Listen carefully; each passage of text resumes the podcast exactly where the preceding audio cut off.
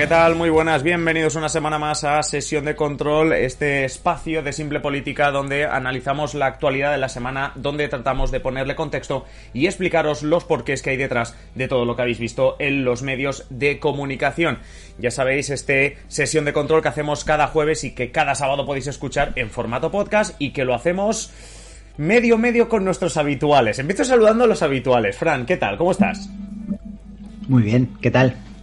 Yo perfectamente, y ahora comentaré por qué estoy tan contento y tan perfectamente. Alba, muy buenas, ¿qué tal? Pues bien, bueno, yo creo que un poco como todos, llegando al viernes como se puede, ¿no? como se puede, sobreviviendo, ¿no? Llegando al fin de semana como se puede. Eh, no tenemos esta semana, lo dijimos ya en el episodio de la semana pasada, no tenemos con nosotros a Noelia, pero realmente estamos igualmente contentos. Lidia Núñez, ¿qué tal? Muy buenas, Lidia. Pues la verdad que muy contenta de estar aquí. Yo llego más entusiasmada que Alba al día de hoy. Me alegro. No, yo entusiasmada estoy, pero sin energía.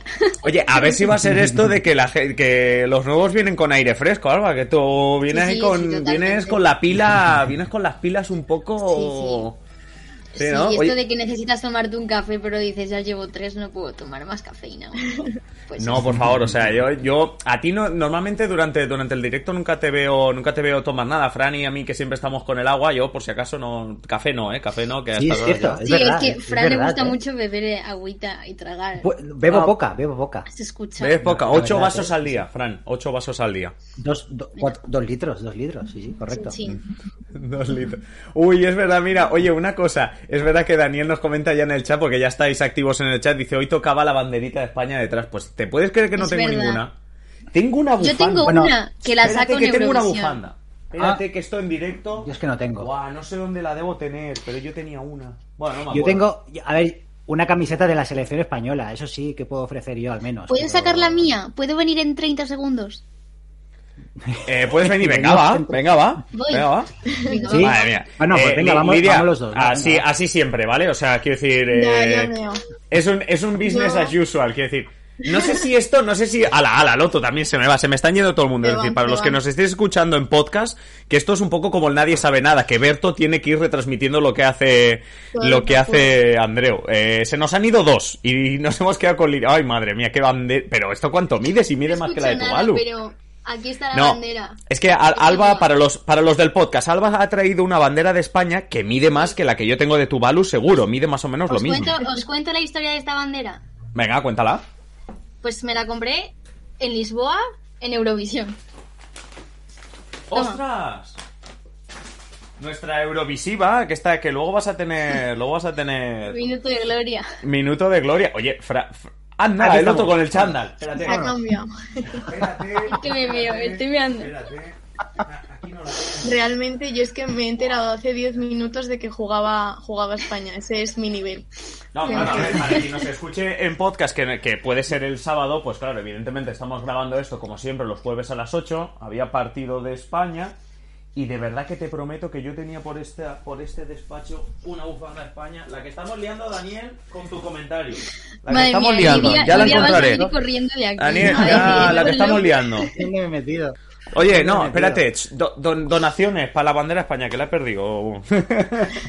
bueno, oye, eh, no, en serio, oye, retísimo. Eh, oye, por cierto, no, que, antes hemos dicho que estábamos ya de por sí contentos y, obviamente hay que comentarlo. Hay que comentar que esta semana casi todos estamos dando un poquito, mm, es así, el coñazo en nuestros twitters, en nuestras redes sociales con el Spotify Wrapped, es decir, con ese resumen que nos hace Spotify sobre las canciones que más hemos escuchado, los podcasts eh, también que más eh, escuchamos a diario, etcétera, etcétera.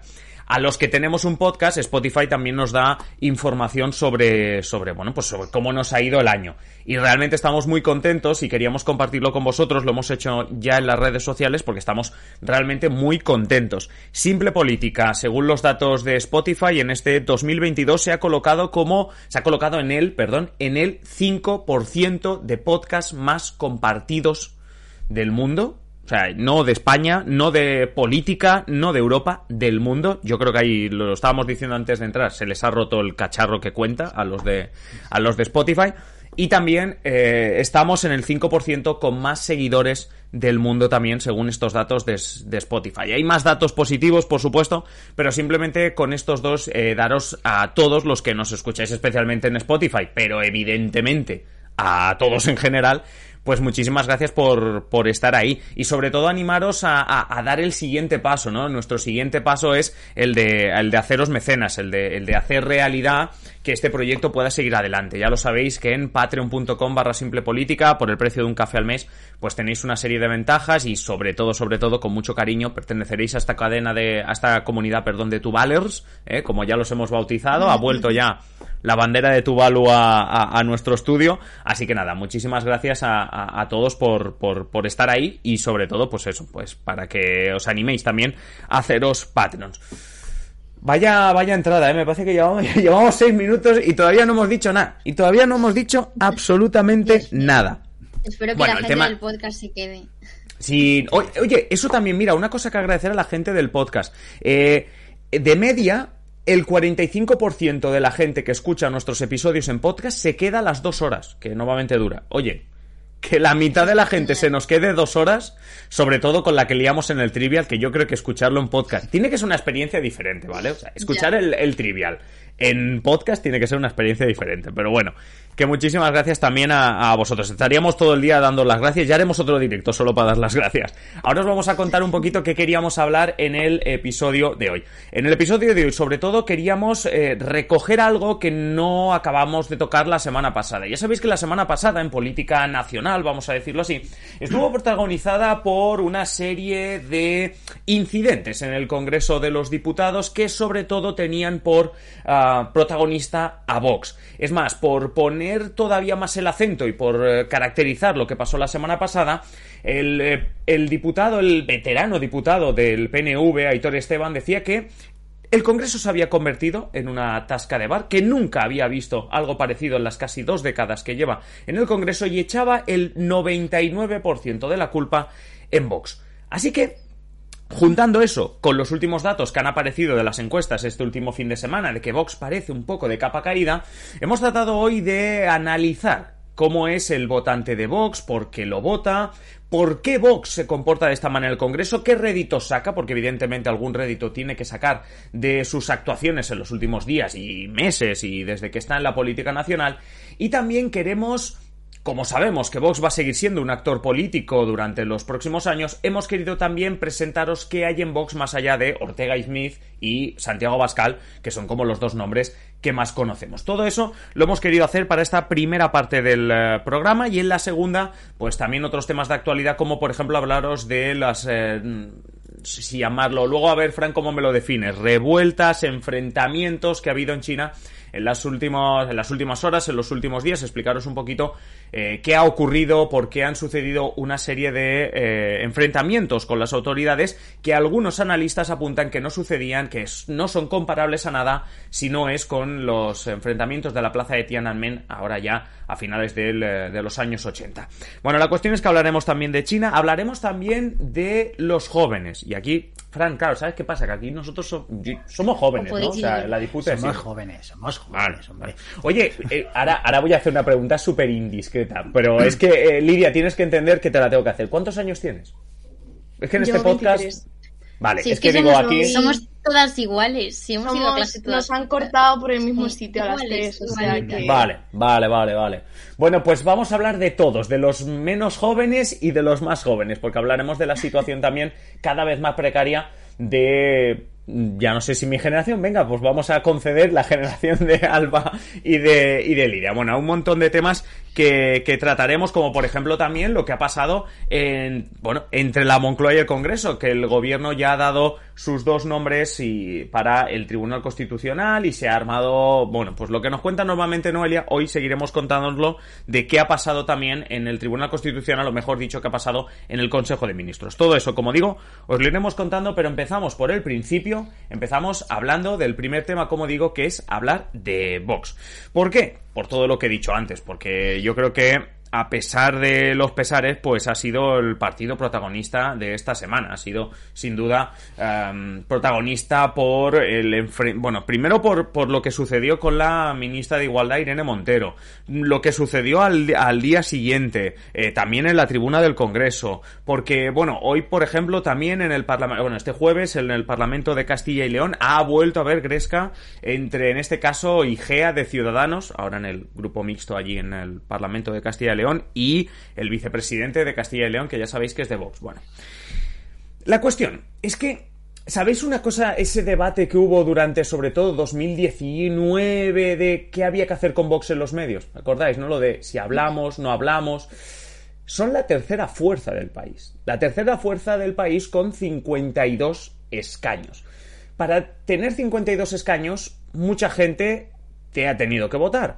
Y hoy hemos querido separar dos puntos para entender mejor dos puntos muy concretos. Uno de ellos será el que nos explicará Alba sobre qué gana Vox con esta estrategia de comunicación, con estas eh, intervenciones en los medios y en la tribuna del Congreso, pero antes hemos querido entender también cómo es el votante de Vox.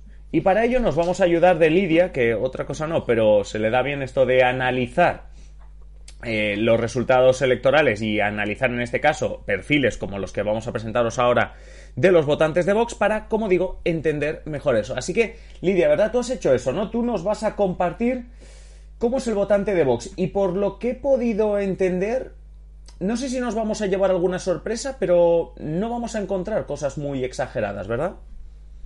Sí, la verdad es que bueno, se ha especulado mucho sobre qué tipo de, de votante es aquel que se decanta por, por Vox y, bueno, me he ido a, la encuesta postelectoral del CIS de, diciembre de 2019, que son los datos más recientes que hay de unas generales, y bueno, fue en las que Vox obtuvo esos 52 escaños que, comentabas. Y, bueno, em, se ha llegado a decir que incluso hubo transferencia de votos de Podemos a Vox y, la realidad es que el votante de Vox es una persona mm, que está muy en la media de la sociedad española. Si tuviéramos que, decir como una persona en concreto, podríamos decir que es un hombre de, de 50 años eh, que no tiene estudios universitarios y cuyos ingresos oscilan entre los 1.200 y los 2.400 euros.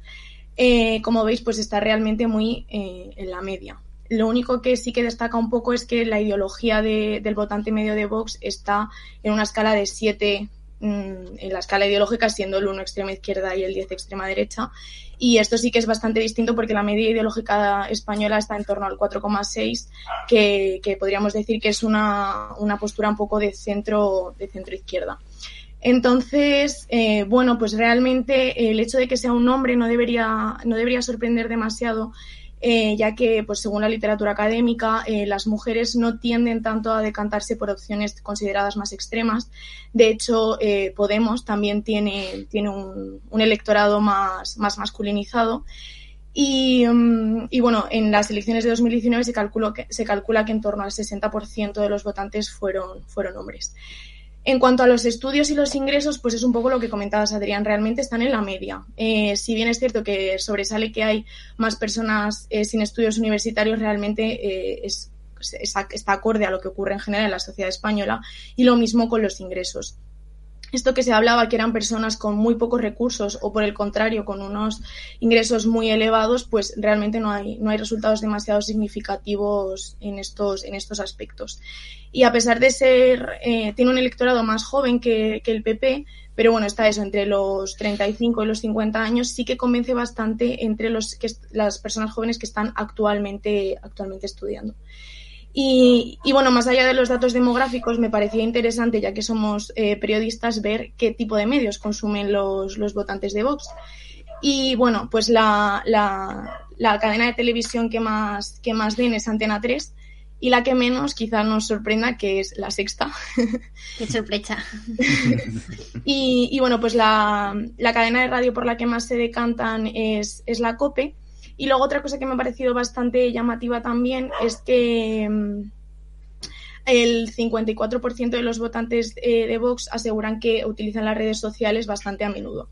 Son el tercer eh, electorado que más lo utilizan por detrás de Podemos y Ciudadanos.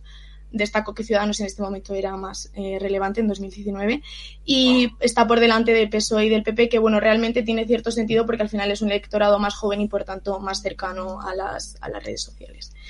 Y, bueno, también me ha, me ha, parecido interesante ver un poco qué efecto ha podido tener Feijó eh, sobre, el, sobre el electorado de Vox, porque se habló mucho de que había un efecto Feijó y parecía que solo influía hacia los votantes del PSOE, pero también lo ha hecho sobre los votantes de Vox. Y ya que de media los votantes de Vox antes eh, valoraban mucho mejor a su propio líder, a Bascal, que a Casado, pero ahora este, esto ha dado un vuelco y hay hasta eh, era un 20% de, de, votantes de Vox que en octubre valoraban mejor a Feijo que a Bascal, lo cual mm, es bastante, bastante relevante. Y Feijo al mismo tiempo ha conseguido contener también las fugas dentro de su propio electorado, ya que con Casado eh, el 28% de los votantes del PP prefería a, Bascal antes que a Casado y ahora solo un 8% prefiere a Bascal antes que, que a Feijo. Así que podemos decir que, bueno, Fijo está bastante, está ensanchando bastante su base y conteniendo un poco las fugas hacia la derecha e incluso arrastrando un poquito por la izquierda.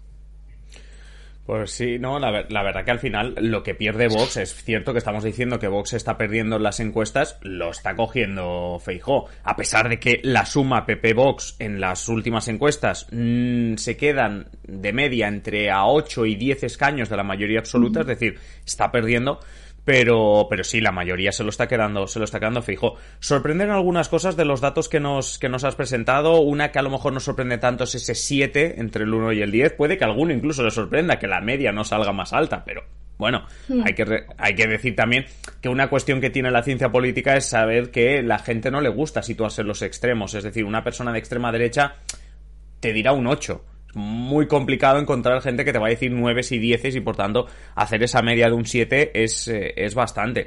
Lo que sí que quizás sorprende es lo que tú decías, ¿no? Como algunos clichés o mantras de o gente súper pobre o gente súper rica o... ¿Sabes? Es decir, alguna de las cuestiones que parece que, que ponemos la etiqueta en el votante de Vox y como tú nos has eh, mostrado con una encuesta postelectoral es que más o menos son... Hombre, no te digo igual que el resto de votantes, has dicho que son más jóvenes, tienen algunas características muy concretas, pero vamos, más o menos como el resto de votantes. Sí, realmente eh, están en la media de la sociedad. Hemos querido pensar que eran personas como muy concretas, con unas características muy específicas y realmente están en un rango eh, medio eh, de la sociedad en general.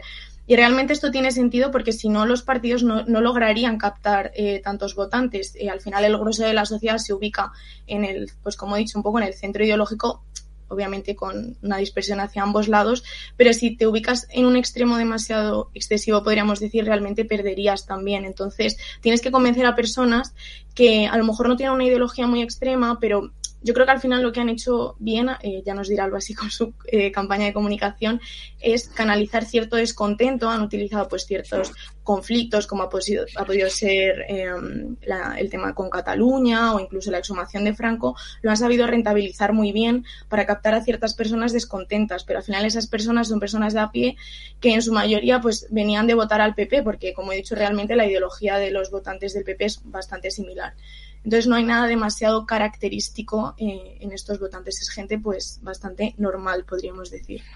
Sí, fíjate que muchas veces hablamos de que a lo mejor la, el hecho de que estén en la media económica de lo que ganan al mes que yo estaba pensando ahora que puede ser por exagerado, es decir, porque se concentra su voto en mm, barrios y zonas pobres, con, con, con, menos recursos, y a la vez también en los barrios y urbanizaciones, etcétera, más ricos. A lo mejor es que haciendo la media de los pobres y los ricos, acabamos teniendo, acabamos teniendo un perfil de persona, ¿no? De, en este caso, como tú decías, ¿no? De ese hombre, 50 mm, años a mediana edad para arriba, y que, y que tiene una, y que tiene una, una, bueno, pues es una renta media, pero que en realidad a lo mejor responde, responde más a los extremos que acaban haciendo la media. Eh, como tú has buscado los datos, les voy a preguntar, por ejemplo, a Fran si algo te ha sorprendido de, para, o sea, para un lado o para el otro, porque ya, no sé, para el tema de la renta, el tema de la edad, de los medios que consumen. Bueno, los medios no creo que te haya sorprendido. los medios no tanto. Sí que es cierto el tema de el tema que comentabais ahora, ¿no? De, estos clichés, ¿no? De, que ni es gente ni muy pobre ni es la parte más rica de la sociedad, ¿no? Y que hay un poco es toda la sociedad española está representada, ¿no? En, en el voto de Vox y también destacar el tema de, de Feijó y de cómo está consiguiendo recuperar, ¿no? O, que hacer que esta gente que los que votaban al PP hace unos años pues vuelva a casa, por entendernos, y vuelvan a votar a la opción eh, popular. De aquí que se entienda que Feijó, que al principio pues quizá prometía eh, una moderación que no se esperaban casado, pues que este discurso pues haya quedado eh, atrás e incluso e incluso pues recoja. ¡Uy! Hola. Sí, te estamos escuchando, ¿eh? Hola. Ah, he vuelto, he vuelto, vale, es que me había desaparecido la pantalla.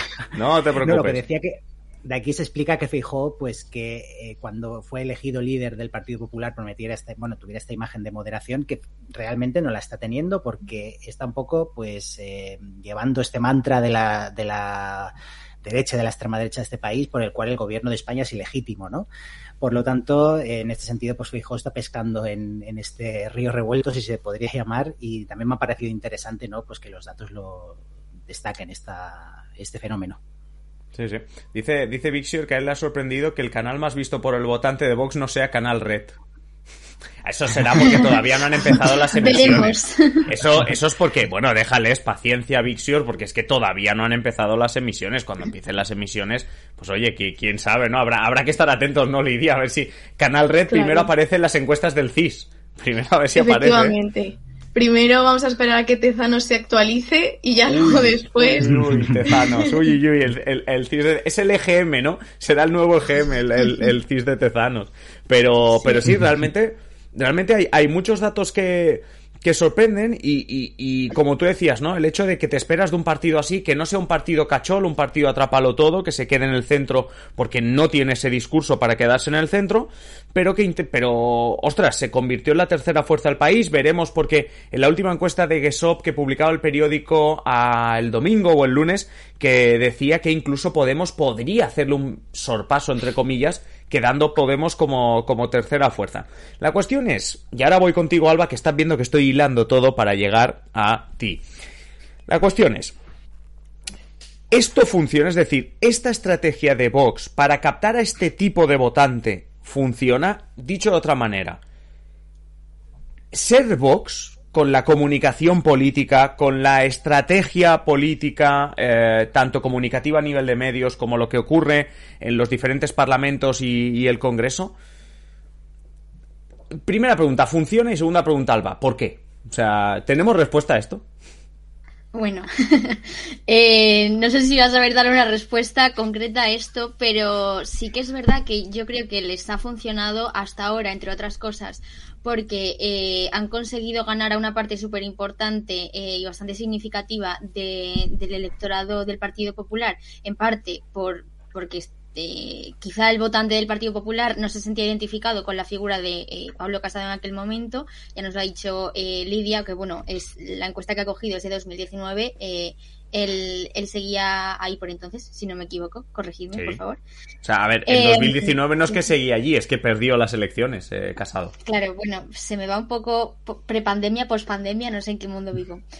Em, la cosa es eso, que yo creo que, que le ha funcionado, pero que se está... Empezando a, ver un poco en crisis y lo hemos visto también los últimos meses por las crisis internas que, que, han vivido pues con todo esto de Rocío Monasterio eh, y, todo esto. Y, lo, y es verdad que el tono de, de Vox y lo conocemos todos ha sido así eh, tan es que no sé ni cómo explicarlo eh, pero mm, sí que trata de hacerlo sin que nos baneen el canal si puede ser no, no lo voy a decir. Inenarrable. Exacto. Por cierto, intuyo, espera, espera, que con el tema de pandemia y pospandemia, intuyo que cuando hablabas del conflicto Rocío Monasterio te, te referías a Macarena Olona la que salió derrotada en las elecciones de Andalucía. Es verdad, perdón, perdón, que la... Nada, no pasa nada. Rocío Monasterio... Yo, recuerdo... no, digo que por ponerlo en contexto, Rocío Monasterio era la candidata de Vox en la Comunidad de Madrid que, eh, bueno, pues eh, salió derrotada, vamos a decirlo así, ante, ante Isabel Díaz Ayuso. Bueno, yo, yo pensaba que se refería a este conflicto que tuvo con el tema de la licencia de arquitectura, con estas obras que yo Ah, estaba no, pensando en esto. Bueno. Es hace, hace mucho tiempo. Que Estaba hubo- pensando en Macarena Olona, sorry, sorry. Perdón, gracias por darte cuenta, Adrián. Nada, Pero- nada. Bueno, cu- cu- cuéntanos, cuéntanos sin Sí. que nos baneen el canal. eh, Nada, ¿En nada. qué consiste esta estrategia, Sí, o sea, este lo- modus operandi?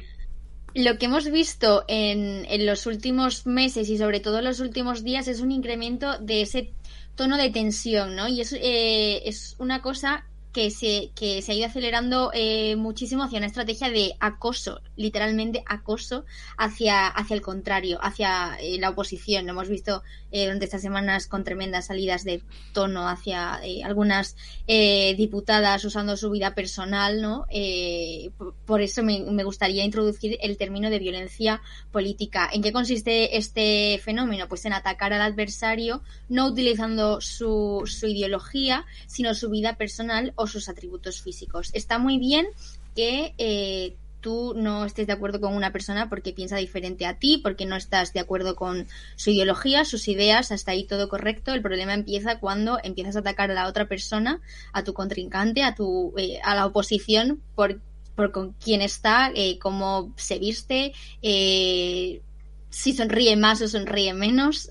Que es que lo han llegado a, a decir en, en, las últimas horas, de hecho.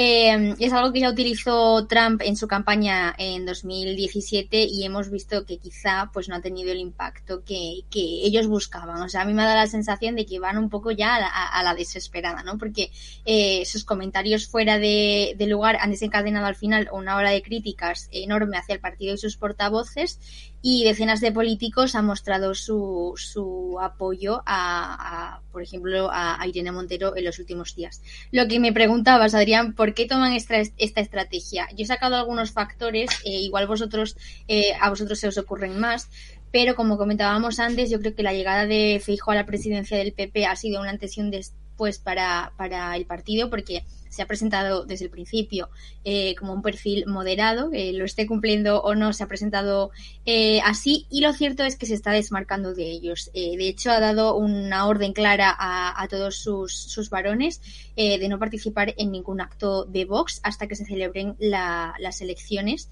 eh, porque lo que buscan ahora mismo es desmarcarse de ellos. No quieren tener nada que ver con ellos, o sea, no quieren repetir la foto de Colón de, de hace unos años en las que en la que aparecían eh, las tres derechas y que tanto daño hizo a partidos como Ciudadanos, por ejemplo, ¿no? Pero, sin embargo, eh, las encuestas, como, como decíais antes, eh, dicen que Feijóo no va a poder gobernar sin ellos. Entonces, eh, vamos a ver cómo, cómo, le funciona la estrategia. Otro punto es que Vox eh, tacha al PP de ser un partido indeciso y poco comprometido cuando eh, se necesita. Con esto se muestran como una como la derecha reaccionaria, la que da voz a los problemas reales, la que dice lo que la gente quiere escuchar. Y yo creo que este es uno de los factores por los que al final eh, llega a gente normal, ¿no? De, de la media, porque al final cuando la sociedad de un, una población de, yo qué sé, de un pueblo perdido de Soria, eh, harta de la clase política, eh, harta de no entender absolutamente nada, que no llega a fin de mes, que vive del campo, eh, cuando llega un partido que le dice lo que quiere oír, ¿qué va a hacer? Al final va a acabar votando a este partido que le está prometiendo cosas que realmente les interesan, ven como la esperanza, ¿no? Y la, la otra el otro aspecto es que eh, yo creo que a Vox ya no le vale gobernar con, con el PP, sino que quiere mostrarse como, como, la verdadera alternativa, como la oposición real. Y esto se ha, habido, se ha visto legitimado por el entorno europeo, ¿no? Yo creo que la llegada eh, de Meloni al, al, poder en Italia ha subido mucho los ánimos eh, a Vox en España y ha pasado lo mismo pues con, con Le Pen, con Orbán. Entonces, eh, ¿Le ha funcionado hasta entonces? ¿Hasta ahora? Sí. ¿Le funcionará a partir de ahora? No lo sé. Bueno, es que lo de funcionar, funcionar, a ver, claro, lo ha situado en tercera fuerza, claro, es que... Pero bueno, las, las encuestas... A lo mejor es que las encuestas muestran que ha tocado techo. Lo que llamamos a veces también todos los partidos tienen un techo y normalmente se mide en porcentaje de voto pero ese techo a lo mejor a lo mejor llegó no, no sé si en 2019 pero llegó la intención de voto que me parece que el punto máximo estuvo muy poco después de las de las generales de noviembre del 2019 puede que ahí haya llegado el, techo de voto de, de, un Vox que si bien es cierto que intenta posicionarse hacia a captar eh, gente de los 5 y 6 también de la escala ideológica en realidad el PP no le va a dejar. Eh, es que no le va a dejar. O sea, el PP, el PP tiene los 5 y los 6 y espérate que no pille más de un 4. O sea, espérate que no pille 4 4,5, aunque no se puede poner 4,5 en la encuesta, pero espérate que no pille 4 del, del PSOE. Al final los dos grandes partidos, aquí en Alemania, en Italia, donde sea, tratan de coger el centro. Los 3 es 4, el 3 nuevamente es centro izquierda, el 4, el 5, hay hostias por ellos, el 6 es el centro derecha y aquí aquí tienes al 75% del electorado, al 65 dependiendo de lo polarizado que tengas un país. A partir de aquí ¿Tienes mercado? Sí, el que tiene Vox más a la derecha. Los 7 los siete están divididos entre Pepeta, 8, 9 y 10 normalmente son campo para Vox. De la misma manera que los 3, 2 y 1 pues se los repartirán eh, Podemos, Sumar, eh, Más País, etcétera, etcétera. Pero, pero Vox es lo que, como estábamos diciendo cuando hemos dicho si funciona o no. A lo mejor es que el techo de los 9, 8 y, ¿sabes? 8, 9 y 10 a lo mejor ya, ya ha llegado. No sé cómo lo ves, Fran. Por cierto, Fran, es que, es que, eh, claro, o sea, hacer esto, tú con la sudadera de España, ahora pienso, madre mía, es que el tema de Vox, es decir, estar haciendo el tema de Vox hay que romper, hay que romper estereotipos, hay que romper estereotipos. Mira, no, no, lo de Alba es mejor, porque lleva como una americana así como verde, y encima tiene la bandera española. Ostras, ostras. O sea, es, mejor todavía. Es, mejor todavía. La gente no va a saber si estamos analizando de una manera objetiva a Vox o si vamos a pedir el voto por ellos cuando acabe. Totalmente. esto, es que no me ha dado tiempo a cambiarme y no había pensado en esto.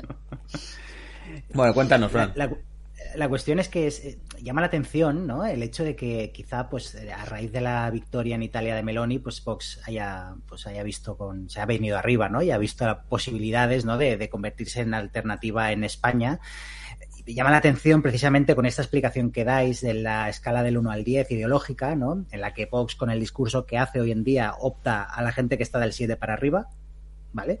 Porque es que teniendo en cuenta lo que, por ejemplo, el discurso del otro día de Abascal tras el improperio que le dedicó Toscano a Montero en el Congreso, que hizo un discurso, ya no solo justificó el insulto, sino que bueno, vino a decir una, una, serie de cosas, saltos al poder de por parte del, del, gobierno ilegítimo, etcétera. Yo lo que me llama la atención es cómo vas a querer ser eh, alternativa de algo haciendo un discurso en el que te va a votar quizá un, no sé, un 20, eh, los ocho, los nueve, ¿no? Eh, siguiendo esta, esta escala, ¿no? Que estáis poniendo. Y me llama la atención que por un lado, pues quieran presentarse como alternativa, pero el discurso que hagan, pues sea incluso más radical que el día anterior, ¿no? Y luego sobre el tema de Feijó, de que no quiera estar a su lado, quizá, yo no lo tengo tan claro. Yo quizá eh, Feijó está jugando a dos bandas, ¿no? Por un lado, eh, quiere desmarcarse como para presentarse como, un partido de gobierno, pero por otro lado no los pierde de vista, porque es que sabe que sin ellos no, va a poder gobernar. Es que yo creo que, yo creo que, yo creo que ese es el tema clave de la política española de aquí a las elecciones.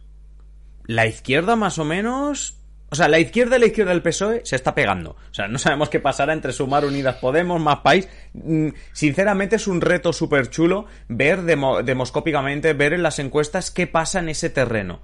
El PSOE más o menos lo tiene claro. Ahora mismo las encuestas le dan unos 110 diputados. 5 arriba, 5 abajo. La gestión de Pedro Sánchez va a determinar si 5 arriba, 5 abajo. La inflación, etcétera, también. Por cierto, Últimos datos de la inflación, buenísimos para el gobierno de España. España es el país de la zona euro con menor inflación. Mm, a ver, es un 6,6, pero es el país con menos inflación. Por tanto, ahí no. Pero a la derecha, normalmente se dice, fijaos que normalmente se dice que, mm, que el gobierno es el que gana o pierde elecciones.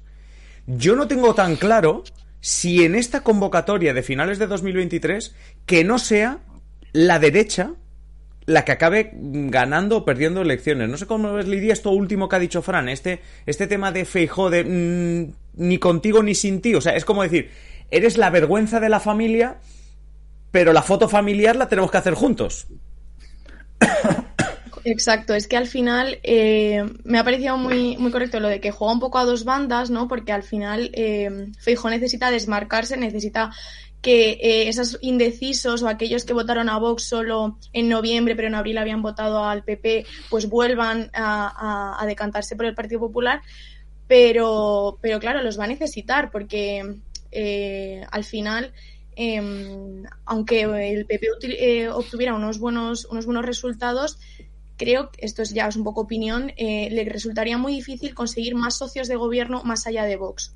Quiero decir, al final la izquierda tiene más posibilidades eh, de negociar pues con, con partidos de, de, cada comunidad autónoma, pues eh, incluso pues con partidos de, Cataluña, del País Vasco, eh, pero eso yo creo que para, para, el PP sería muy complicado. No veo al, al PP eh, pactando con Esquerra Republicana o, o incluso con, con, el PNV. Entonces, em, al final el PP necesita, necesita a Vox para gobernar pero lo necesita medias para ser fuerte en las urnas. Entonces, bueno, yo creo que también va a jugar un papel muy importante lo que ocurra a la izquierda al final ver si eh, consiguen eh, presentar una, una, candidatura conjunta que convenza y, y al final ahí el, el, sistema electoral va, va también a jugar su, su papel eh, otorgando los escaños dependiendo de, de, cuán fuertes o cuán unidas se, se presenten los, los diferentes partidos. Sí, sí, no, la verdad que, a ver, a la izquierda también va a haber, va a haber tema a la izquierda también, también estará muy interesante de ver. Y otro día podemos hablar de la izquierda. Hoy estamos hablando de lo que pasa a la derecha o a la extrema derecha, pero otro día podemos hablar de la, podemos hablar de la izquierda. Eh, antes también de ponernos a hablar de quién, eh, quiénes son los protagonistas de Vox, más allá de Santiago Bascal, hay que decir que me estoy dando cuenta de una de las consecuencias que tiene que, que, que los alumnos sepan que el profe tiene Twitch. Y es que tengo aquí a media clase eh, invadiendo el, el, chat, así que nada, un saludo a todos, pero oye, iros a ver, iros a ver España, iros a ver España pues un si rato. no están sí, viendo sí. España y están viendo a su profesor, está algo eh, De verdad, o sea, ¿qué, ¿qué, nota les pongo? ¿Qué nota les pongo? ¿Qué nota les pongo? Va, ¿qué nota les pongo? ¿Qué nota pues hay que poner? bueno en el examen. Positivo, esto es un positivo. Ah, mira, me gusta, no, me gusta lo de Alba, ser bueno en el examen, es decir, la nota se la tienen que ganar. Lo único que a lo mejor no, hay que, que, ser bueno. Hombre, es que viendo cómo pones las preguntas del trivial, pobres alumnos, ¿eh? No, ellos, ellos también me sufren, ellos también, ellos también me sufren, además. Sí, sí, me sufrieron. Hay, hay, um, hay un tipo de pregunta que más o menos yo creo que, te, que tienen, o sea, que están un poco eh, reflejados en, en lo que tú dices del trivial. Ellos dicen que yo tengo unas preguntas que se llaman Sarkozy, porque hubo un día que una pregunta de examen fue literalmente uh, Sarkozy en, eh, dijo que uh, Nicolás Sarkozy, presidente de Francia, dijo que había que refundar el capitalismo. Todo esto con comillas y puse explica por qué dijo eso. Y venga, y eso era la pregunta de examen. Y eso lo sufrieron. Así que ese son el tipo de preguntas que les pongo. Así que ¿Y, tú que cómo estén te aquí viendo. corrigiendo eso? Eh, que cómo lo... Ha... Pff, hombre, bueno, subjetividad al poder, nada, es broma, es broma. No, hombre, a ver, eh, yo tengo una serie de cosas que quiero que aparezcan en esa respuesta. Entonces tú vas haciendo checks, ¿sabes? Vas haciendo checks. Si van apareciendo esas cosas y si no aparecen, pues no, no haces checks. Oye, a ver si te cosa, piensas en... que los, a ver si te piensas que los profesores ponemos la nota según si nos cae bien o mal. Que eh... no, hombre, que no. Ah, no vale, vale. Eso nunca, nadie lo ha pensado nunca. No. Nunca, ¿verdad? De ningún profesor. De este No, profesor no, me tiene, me tiene manía ni, ni nada así. No, no, Oye, no. y en una de esas preguntas que tú pones que hacen sufrir Sí. a sus alumnos, ¿cuál Sí. ha sido el triple que más gracia te ha hecho? Mira, no me ha pasado con estos, con estos alumnos de, de esta universidad, que, que los que están en el chat, no me ha pasado. Me pasó eh, antes, hace unos años, que fue eh, que pedí una cosa muy sencilla, que me definiesen el yihadismo. Y la respuesta fue dibujarme las torres gemelas y un avión. Eso yo creo que es... Un check, al menos un check tenía, ¿no? No, no, no, perdona, perdona, perdona. La pregunta valía un punto y se llevó 0,1. Porque el chaval estaba Eh, suspendido bueno, igualmente, ¿vale? O sea, está. a ver, no. eh, por lo que sea, no se podía salvar aquello. Pero, eh, por lo menos eh, se acabó se, ac- se acabó llevando el, el, el 0,1. O sea que. Pero sí, yo creo que, yo creo que eso. De, de, est- de estos que, que están aquí, que. Pues no lo sé, a lo mejor que lo digan ellos. ellos. Si, si, si Sí, siguen sí, aquí y no, nos siguen escuchando, que lo digan ellos. ¿Cuál, cre- ¿Cuál ha sido el triple que me han intentado tirar desde, desde... Mira, más que en exámenes me los tiran cada día. O sea, yo hago preguntas a veces en clase y me los tiran, ¿eh? Pero si ellos se acuerdan, que pongan alguno de los triples y lo, y lo leemos. Mientras, mientras mm, piensan en algún triple, Eh, vamos, con, vamos con otro aspecto que queríamos eh, enseñar o analizar o básicamente eh, mostraros. Y es que eh, hoy hemos, nos hemos dedicado, hemos dicho que otro día podemos dedicarnos a hablar de la, de la, de la izquierda. Hoy estamos hablando de la derecha y, y en concreto de Vox. Y de Vox conocemos como nombres propios Macarena Olona, Rocío Monasterio, como ha dicho antes Alba, mm, Perdón. Javier Ortega Ya Smith. sabéis bueno, que los nombres no son lo mío. Lidia lo sabe muy bien. Ni las caras. No, no me he aprendido los nombres de mis profesores de la universidad. O sea, me acuerdo Bueno, de mira, ahora, ahora hago yo una confesión como profesor. A mí, me, a mí me cuesta cuando tengo varias clases y encima doy clase en varias universidades, pues evidentemente ligar cara No, con, con nombre. Ya, hombre, pero tú tendrás un montón de alumnos. Yo tantos profesores. Tú tenías seis profesores al semestre, ¿no? Y no, y no te los aprendías.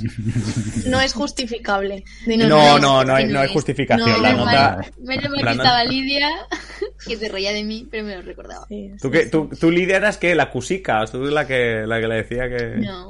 No, no, no. Lo que pasa es que Alba, pues, eh, cambiaba por completo eh, a profesores. Además, nosotros al hacer el doble grado, oye, pues te ponía un profesor de periodismo en política. eh, nos, nos lo cruzábamos Perfecto. por el pasillo. Nos acabamos de cruzar al profesor de no sé qué. Ay, no le he visto. Oye, Oye, ¿y, y por qué no hacíais? Es que tendrías que haber hecho, porque claro, Lidia esta no la sabe, pero tú, Alba, tendrías que haber hecho como Noelia. Noelia, cuando no salva con el trivial en una ronda, responde siempre lo mismo. Dice, voy a. pues, Sí. Le pongo el mismo nombre. Voy, voy a todos los profesores, les voy a llamar Pepe. Y todos los profesores se van a llamar Pepe. No había ninguno que se llamara Pepe. Oh, qué lástima. Oye, por cierto, me están recordando en el chat uno de los triples que esto fue esta misma semana. Eh, a estos chicos les pregunté, hombre, a ver, no, no penséis que fue una- una- un debate de bar, pero les hice pensar y analizar cómo se podría mejorar la economía española. Y ya diréis ahora, joder, vaya preguntas que haces, vale. Pues aquí a los colegas no se les ocurre otra cosa que decirme que impulsarían el sector farmacéutico. ¿Por qué? Bueno, porque vieron que en Suiza el sector farmacéutico funciona muy bien. Y me acuerdo que les pregunté delante de los compañeros, ¿y nos parecemos en algo a Suiza? No. Digo, vale. Pues nada, triples. Triples que, que seguramente en clase vosotras también y, y tú, Fran, seguro que alguno, alguno como este habrás... habrás Alguno me he tirado aquí en el trivial, ¿eh? O sea, ya lo sabéis. Ah, en el trivial, claro, venga, pues en el trivial. trivial pues me algún triple. Sí, sí, sí, sí. Bueno, espero que no haya sido un triple la, la, la sección de esta semana, porque, Fran, contigo queremos, como decía antes, conocer a, o que conozcamos mejor a más personas, los diputados, por ejemplo, protagonistas la semana pasada de Vox. Es decir, además de Santiago Bascal, además de Javier Ortega Smith, además ya no Macarena Olona, pero Macarena Olona también la ligábamos con Vox. ¿A quién más tenemos que conocer? Danos, bueno, o dale Alba sobre todo, para que domines todos los nombres. ¿A quién más tenemos que conocer en el día a día de, la política en Vox? Sí, sí. Bueno, perdón. Y los tenemos que conocer porque, como estamos comentando, vaya días que llevamos de, de crispación en el Congreso, salidas de tonos de Vox, calentamiento de, de debate, por ejemplo, Irene Montero, creo que fue ayer, eh, pues eh, también, en este caso al PP, acusó de promover, si no me equivoco, la cultura de la violación, dijo literalmente. Bueno, la cuestión es que la cosa se está calentando, sobre todo a raíz del comentario machista, y ahora vamos a dar el primer, el primer nombre, y totalmente fuera de lugar, de la diputada de Vox, Carla Toscano, hacia, como hemos dicho, la ministra de Igualdad, Irene Mon- Irene Montero. El martes, este martes de hecho, hubo otro incidente, en este caso con la diputada ultra Patricia Rueda, otra diputada de Vox, que volvió a utilizar el término de filoetarras para referirse de manera pelada a EH Bildu.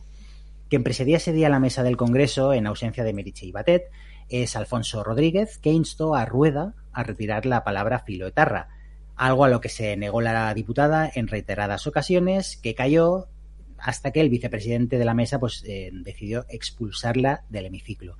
Sus compañeros de partido, eh, pues una reacción un poco bueno, extraña, aplaudían y se quejaban al unísono ¿no? Eh, en- de la situación que se estaba viviendo en el, en el Congreso. Y la cuestión es que al final Patricia Rueda fue expulsada y en protesta los diputados de Vox, pues, que habían en el Congreso en ese momento, abandonaron el, congreso, el hemiciclo. Más adelante, más tarde, unos minutos después, Abascal, rodeado de todos ellos, pues hizo una intervención en la que volvió a decir que el gobierno de Pedro Sánchez, por poco más, que estaba saltando a las instituciones. Bueno, la línea de esta cuestión de gobierno ilegítimo que llevan repitiendo desde el principio de la legislatura, ¿no? Este incidente se une al protagonizado, como hemos dicho, por Carla Toscano, que recordando un poco, haciendo un poco de, de memoria, el miércoles día 23 acusó a Irene Montero de estar donde está gracias a su relación con Pablo Iglesias.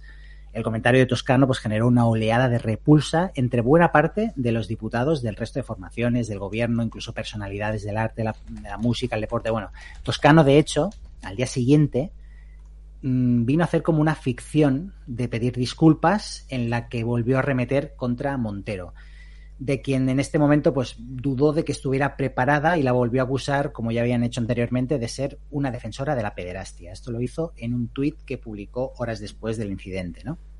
Y a raíz de aquel incidente con Toscano, hay que decir que otro diputado de Vox, que seguramente os suene, que es Víctor Sánchez del Real, salió en defensa de su compañera de bancada, de quien dijo que, literalmente, no lloró porque tiene más sombría y valentía que toda la mesa del Congreso y los diputados zurdos. Yo creo que es un comentario digno de un análisis en clave antropológica, porque es que no tiene desperdicio de principio a fin, ¿no? El tema de la hombría, no lloró. Lo de no Bueno, llorar se refiere su intervención a entera. las palabras Su intervención sí, la entera. intervención entera, realmente. incluso la gesticulación. Hay una foto que se ha hecho muy viral de, de este señor, de este diputado, pues abriéndose la, la, la chaqueta en, en actitud muy, muy chulesca, ¿no? Y esto lo decía de llorar, lo dijo en relación a, a que las palabras de, de Toscano, pues ya sea por rabia o por las mismas palabras, pues provocaron esa reacción en Montero, ¿no?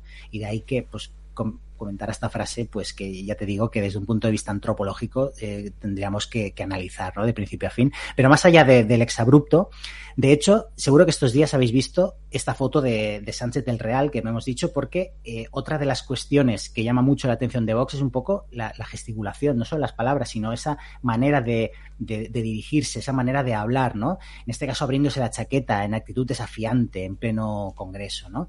Esta es otra de las cuestiones que están llamando mucho la, que ha llamado siempre mucho la atención de Vox y es sobre todo esta violencia gesticular, ¿no? No sé si lo podríamos decir de esta manera, muy característica de Donald Trump, por ejemplo, y de otros, eh, bueno, de, tiempos pasados, de hace un siglo, la manera de, de- de hacer esos discursos, ¿no? De dirigirse a la, a la gente, ¿no? Sánchez del Real, volviendo un poco a hacer este quién es quién, es diputado por Badajoz y es un asiduo de las críticas del PP, al que acusa, pues en la línea de aquello de la derechita cobarte, de que es un partido tibio. Mm, Como dato curioso, Sánchez del Real es licenciado en Ciencias de la Información, habla tres idiomas y tiene una carrera profesional que estado ligada a la consultoría en comunicación de compañías e instituciones. Por lo tanto, eh, nadie le puede acusar de no saber eh, qué consecuencias tiene pues, dirigirse de cierta manera en una tribuna pública. Por su parte, Carla Toscano, que es diputada por Madrid, es licenciada en Derecho. Toscano, además, ha estado relacionado con diversos proyectos, curioso, proyectos de cooperación al desarrollo. Anda. Bueno, bueno, eh, más allá de esta información, eh, Toscano es eh, conocida por salir a hablar al Congreso con camisetas con eslóganes antifeministas, abiertamente antifeministas. Ha protagonizado además diversos incidentes en comisiones, como la de la evaluación de los acuerdos del Pacto de Estado en materia de violencia de género, hasta el punto de incluso llevar al extremo, eh, casi a las lágrimas, a la secretaria de Estado de Igualdad, Ángela Rodríguez, que de hecho había sido víctima de violencia machista. Hay una frase de, de Rodríguez en la que le viene a decir a Toscano, eh, es que me tiembla la voz cada vez que usted eh, interviene. Viene a decir unas palabras así para mm, poner de manifiesto, para poner de relieve, pues la violencia, creo que antes habéis hecho un comentario, la violencia, la vehemencia verbal, ¿no? De, de, de los diputados verdes, ¿no? Verdes, eh, verdes de Vox, no verdes de, de Sí, sí, no, no, no es más país, no nos hemos puesto a hablar de no es más país. no es más país. Hace dos años, además, con el motivo del 25 de noviembre, apareció en el Congreso con una camiseta antifeminista.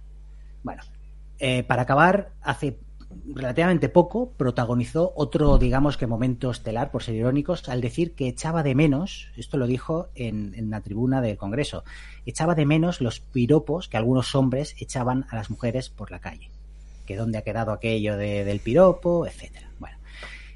Y por acabar un poco, por cerrar el, este perfil de Toscano, pues también hay que decir que ha llevado camisetas en favor de Donald Trump. Por lo tanto, eh, estamos ante estas tres personas pues que tienen un historial muy ligado ¿no? a lo que son los movimientos de esta derecha, de esta extrema derecha, derecha alternativa, ¿no? que, que se dice en Estados Unidos y que están intentando, pues, eh, o que bueno, están intentando o ya lo han hecho, ¿no? de, de- de traerla aquí a España.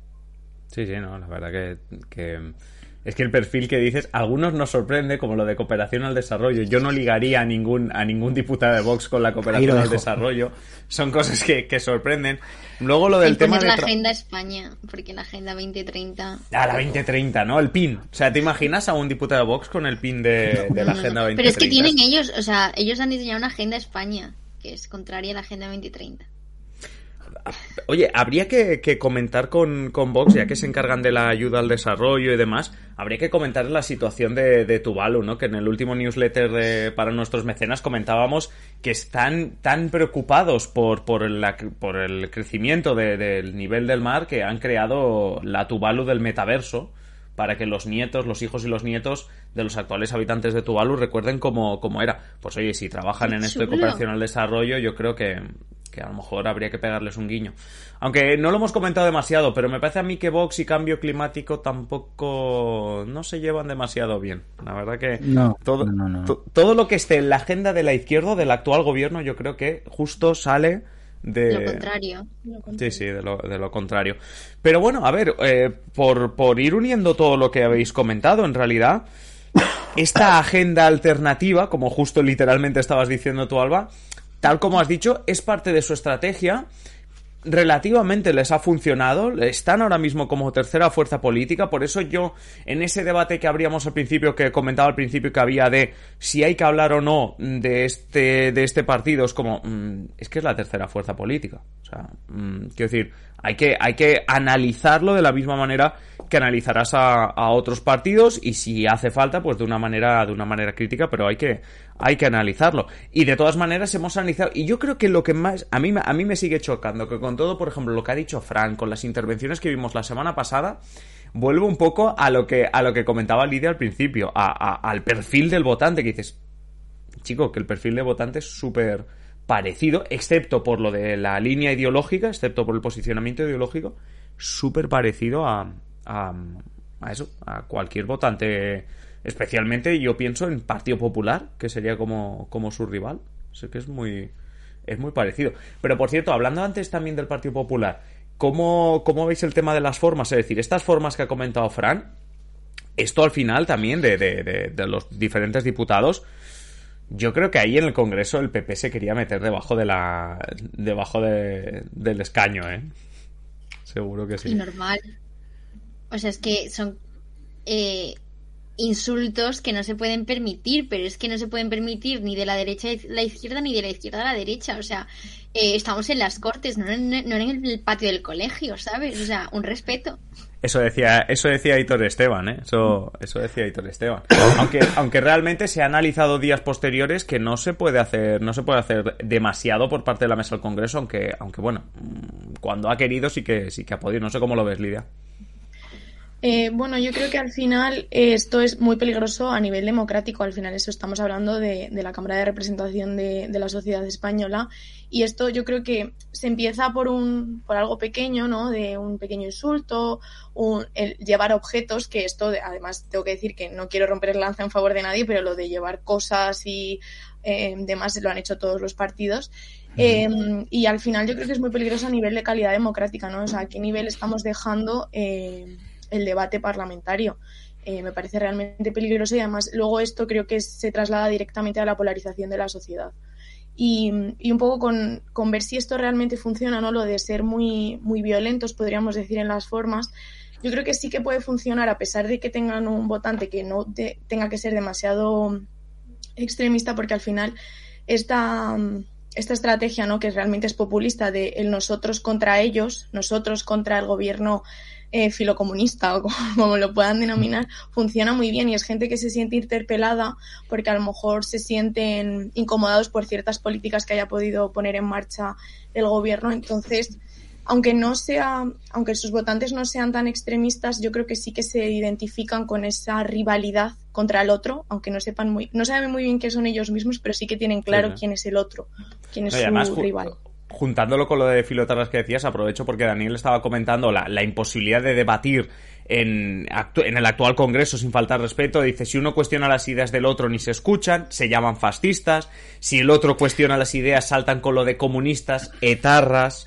Eh, golpistas, ¿no? Esto también lo escuchábamos en la presidenta de la Comunidad de Madrid, Isabel Díaz Ayuso, esta misma esta misma semana. Dice, no hay lugar al debate, es una campaña 24-7. Eh, otro concepto de la ciencia política, el de, o del marketing político, el de la campaña constante, el de, el de, el de ya estar en un ritmo de, campaña constante. Sí, sí, sí. Bueno, de, de hecho es lo que hablábamos antes, ¿no? O sea, esto, todo esto yo creo que nace en, en 2018, 2019, cuando desde la derecha y de las, desde la extrema derecha eh, se acusa al gobierno de al gobierno de PSOE y de PSOE y Podemos y Unidas Podemos de ser un gobierno ilegítimo. Pero ya no solo el que nace de la moción de censura, que, que, que a ver, que no era que seguía sin ser ilegítimo, pero bueno, incluso el de después, el que surge después de unas elecciones, sigue siendo un gobierno legítimo para ellos. Una vez que tú das ese paso, pues los siguientes pasos son, son lo que, lo que estáis comentando, ¿no? yo no voy a pactar con un gobierno ilegítimo. Feijó parecía que cuando entró dijo, bueno, pues eh, vamos a romper con esto. Parecía, ¿no? Que vamos a romper con esta idea de gobierno ilegítimo y que por lo tanto vamos a llegar a acuerdos con ellos, como por ejemplo por el Poder Judicial, ¿no?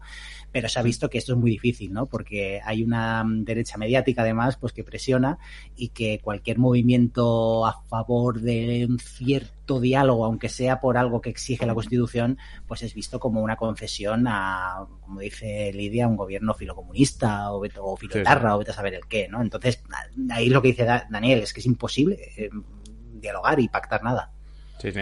Aprovecho este ejemplo que has puesto de, del Poder Judicial. Ya sabemos que hace unas semanas estuvieron a punto de ponerse de acuerdo de haber un pacto entre el Partido Popular y el PSOE para la renovación del Poder Judicial. Y esta semana ha habido una noticia respecto al Poder Judicial, en concreto sobre el Tribunal Constitucional, que también está bloqueada. Las renovaciones del Poder Judicial, perdón, del Tribunal Constitucional están bloqueadas siguen bloqueadas, pero el gobierno ha hecho lo máximo que puede hacer, que es nombrar a los dos miembros del Tribunal Constitucional por su parte. Normalmente eso no se hace ajeno al resto, es decir, no se hace ajeno al Poder Legislativo, no se hace ajeno al Consejo General del Poder Judicial, pero parece que en este contexto que estaba comentando Fran, el gobierno, digamos que se ha cansado de, de esperar.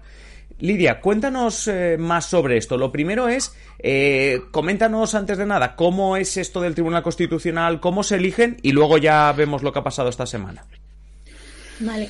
Pues bueno, yo creo que el Tribunal Constitucional eh, a todos nos suena, pero no sabemos muy bien exactamente cuáles son sus funciones o en qué rango, en qué rango está. Su principal función realmente es eh, interpretar la ley para ver si eh, se adecua a la Constitución o no. Así, pues puede eh, solventar recursos de inconstitucionalidad, recursos de amparo o incluso conflictos constitucionales que pueda haber por competencias entre el Estado y, las comunidades autónomas.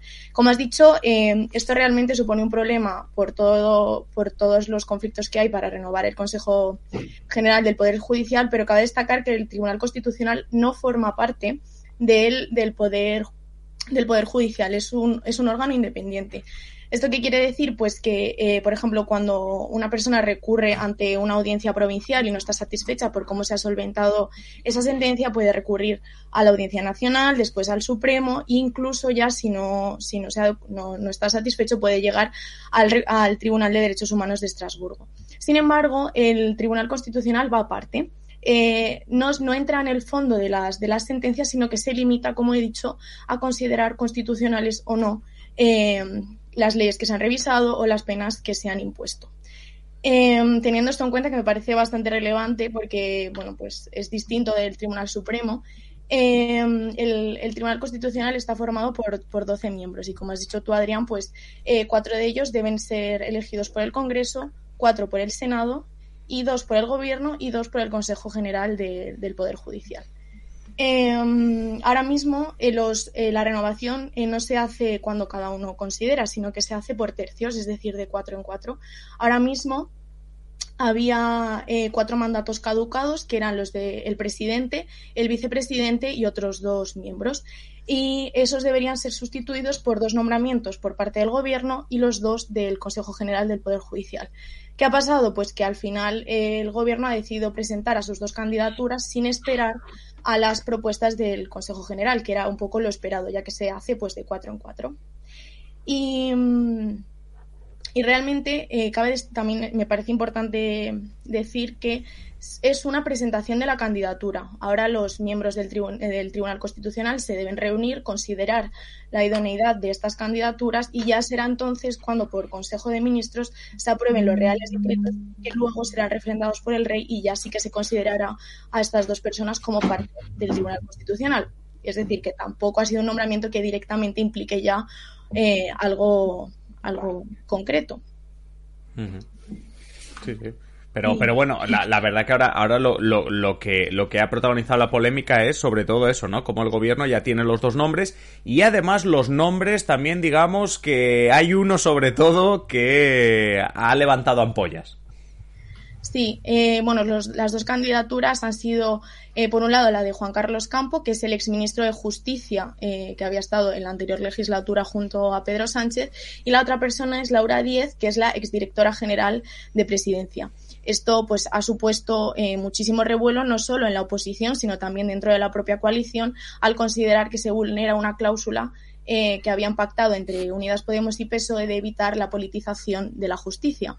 De hecho, eh, Podemos también ha manifestado que no está de acuerdo con este nombramiento, ya que ellos propusieron como vocal del Consejo General del Poder Judicial a Victoria Rosell, que es la exdelegada del Gobierno contra la violencia de género, y el PSOE no, no aceptó esta, a esta candidata precisamente por haber estado previamente vinculada, vinculado con el Gobierno. Incluso Pedro Sánchez, en el debate de la semana pasada en el Senado, llegó a acusar a Feijó de haber nombrado por por confianza política o por cercanía política a, magistrados del propio Tribunal Constitucional. Entonces, bueno, pues evidentemente esto ha generado muchísimo revuelo. Eh, la politización de la justicia es algo que preocupa eh, bastante e incluso creo que había índices democráticos que bajaban eh, los niveles democráticos de España precisamente por este, por este problema. Entonces, pues esto ha sido lo que, lo que ha ocurrido, ¿no? Que al final nombrar a dos personas que no solo, podríamos decir, son cercanas al PSOE, sino que directamente han formado parte del gobierno, de un gobierno socialista, pues evidentemente no, no ha convencido demasiado. No, no, y, además que eh, recuerdo que no hace demasiado vino a España el comisario de justicia de la Unión Europea, de la Comisión Europea, precisamente, bueno, no lo dijeron así, pero básicamente a, dar un toque a, los, al poder legislativo especialmente, al gobierno, a la oposición, de, oye, ¿qué pasa aquí con el, con el poder judicial? Hay una cuenta de Twitter que solo se dedica a recordar los días que lleva el Consejo General del Poder Judicial en funciones. Ahora mismo no sé cuánto es porque no lo, no lo he revisado, pero me parece que eran casi 1100 días, más o menos, día arriba, día abajo. Estará cerca de los 1100 días. Claro, es que 1100 días son más de tres años. Sí. más de tres, más de tres años, ¿eh? Más de tres años. O sea, eh, se, se, empieza, bueno, se hace la broma, aunque no sea así, pero se hace la broma de que van a estar en funciones casi el mismo tiempo que dura el mandato. Claro.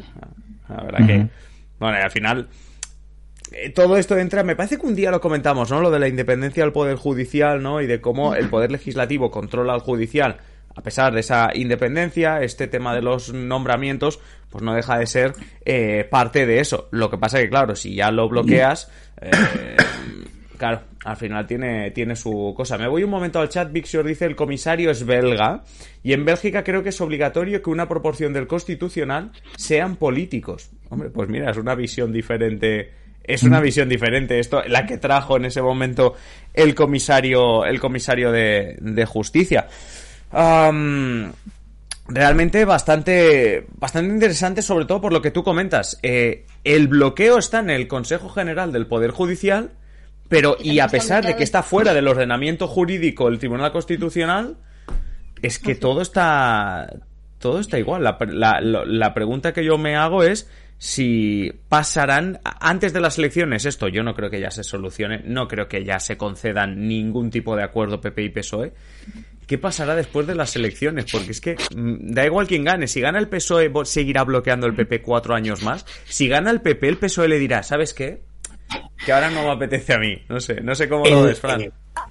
Hay, que, bueno, hay, que decir una cosa que aquí siempre suele ser, eh, y esto alguna vez lo han destacado desde el PSOE, y yo creo que parte de razón tienen, ¿no? Al final muchas veces cede más, suele ceder más el PSOE que no el PP, ¿no? Porque cuando el tema de la renovación del Poder Judicial, no recuerdo quién eh, vino a decir que cuando, por ejemplo, el 155 en Cataluña, quien apoyó sin fisuras al gobierno fue el PSOE, ¿no? Y que en otras cuestiones pues importantes del Estado, más allá de, la ideología de que puedas estar más a favor o en contra, ¿no? Pues el PSOE siempre, pues si ha tenido que echar un capote al PP que gobernaba, lo ha hecho, no al revés, ¿no? Entonces, claro, eh, si ya nos ponemos en un horizonte de hasta las elecciones generales esto no se va a mover, claro, es que es casi otro año más. Y después de ese otro año es formar gobierno y empezar a negociar. Claro, es que estamos hablando de año y medio con el Poder Judicial sin renovar. Claro, es que me parece esperpéntico, no sé.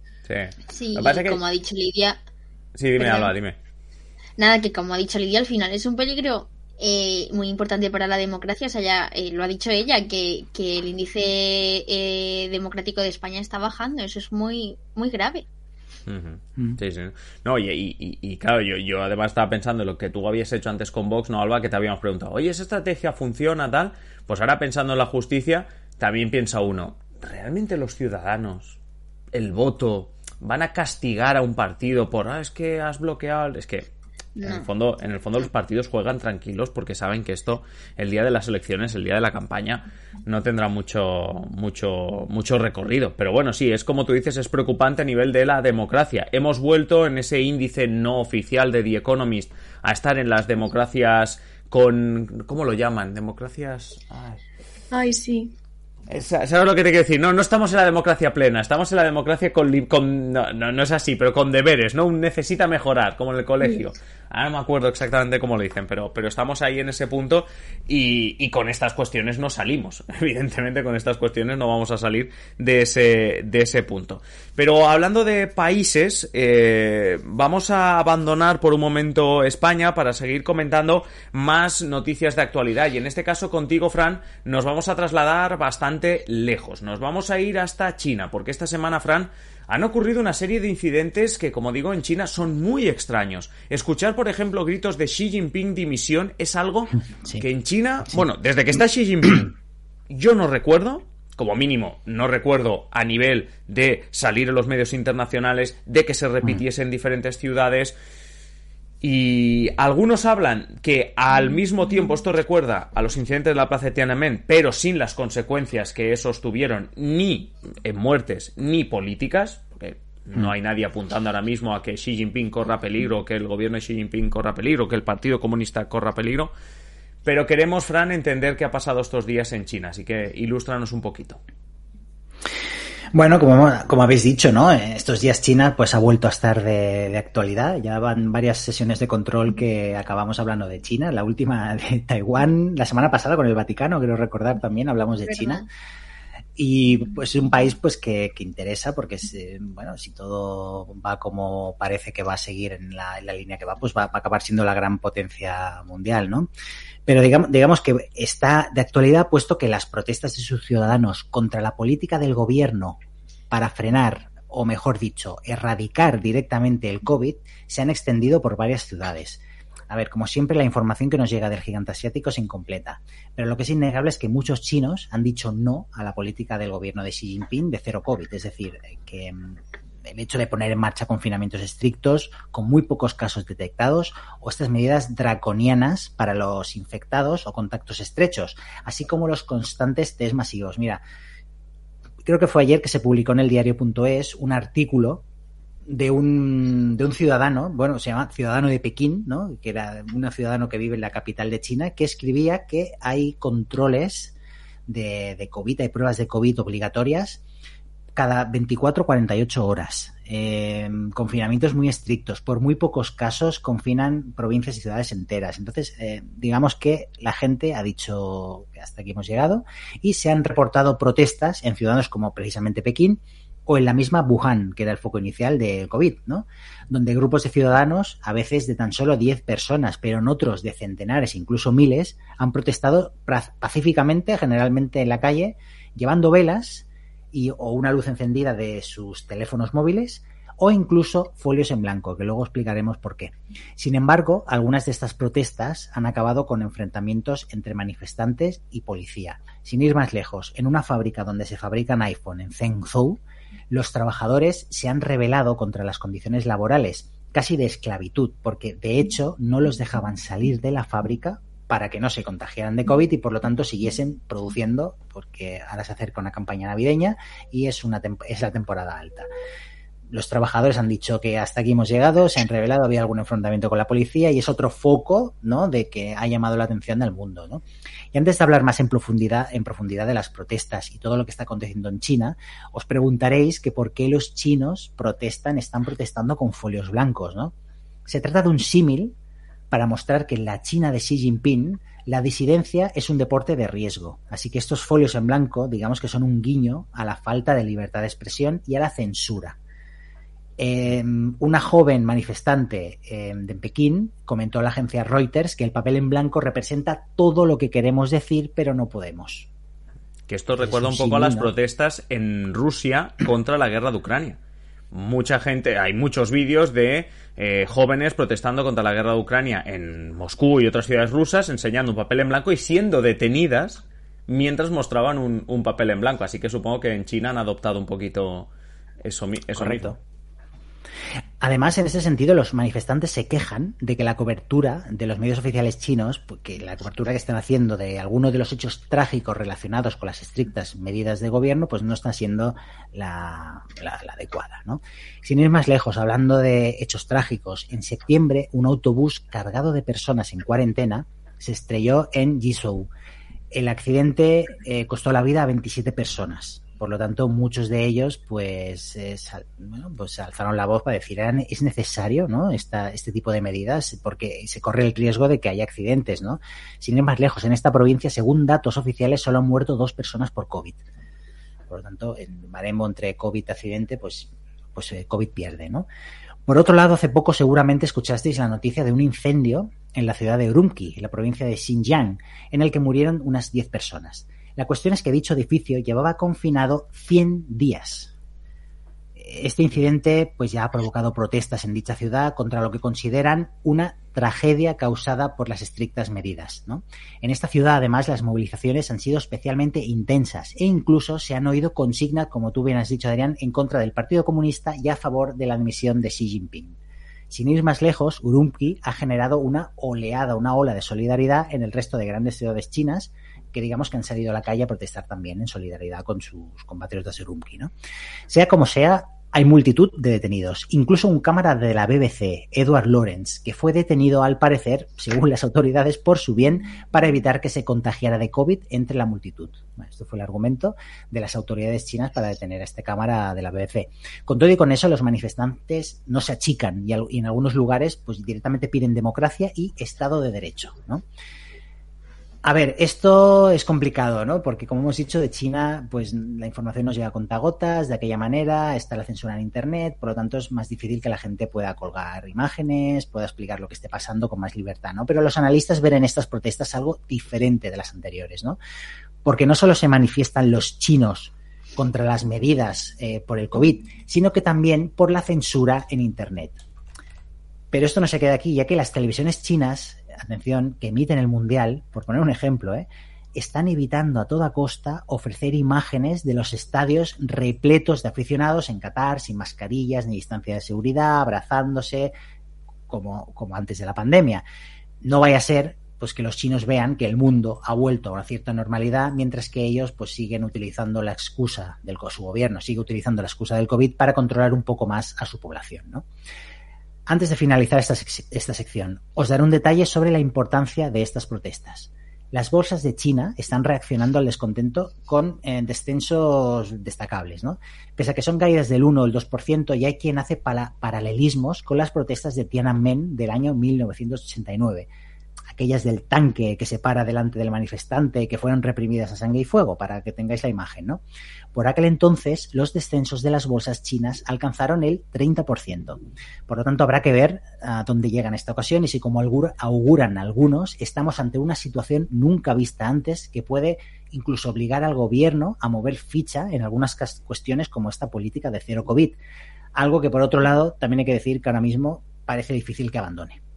Sí, porque evidentemente no estamos en la misma situación que cuando, que cuando 1989 en la plaza de, Tiananmen, pero por ejemplo, otro de los eh, datos que, que apuntaban corresponsales y periodistas que están sobre el terreno era como en WeChat, en Weibo, que son las redes sociales, o sea, las redes sociales chinas, hay mucho más, mucha más disidencia, entre comillas. Están siendo usadas también para enviar cada vez de forma más intensa mensajes en contra del gobierno, a favor de la democracia, a favor de reunirse, manifestarse, concentrarse. O sea que no sé hasta qué punto esto llegará a algo más, pero, pero China, China se, se mueve, ¿no? Como decían, Cuesto si mueve, pues, pues China, China se, se mueve, dice Daniel. De una dictadura como China no, no me extraña Aquí tuvimos medidas dignas de dictadura, dice Daniel, durante más de un año y dice, y tan tranquilos. Hombre, tan tranquilos, tan tranquilos. Yo recuerdo los barrios estos ricos de especialmente Madrid, me acuerdo la gente. ¿Os acordáis la imagen de aquel con el palo de golf que también que salió que salió a la calle. Yo recuerdo también esas imágenes y no sé cómo lo veis, pero aquí en España, tranquilos, tranquilos. Bueno, en España y en las democracias occidentales, vamos a decirlo así, eh, llegó un punto que también se habló de una, de una cierta contestación social. No sé si, no sé si bueno, se puede comparar, pero recordáis, ¿verdad?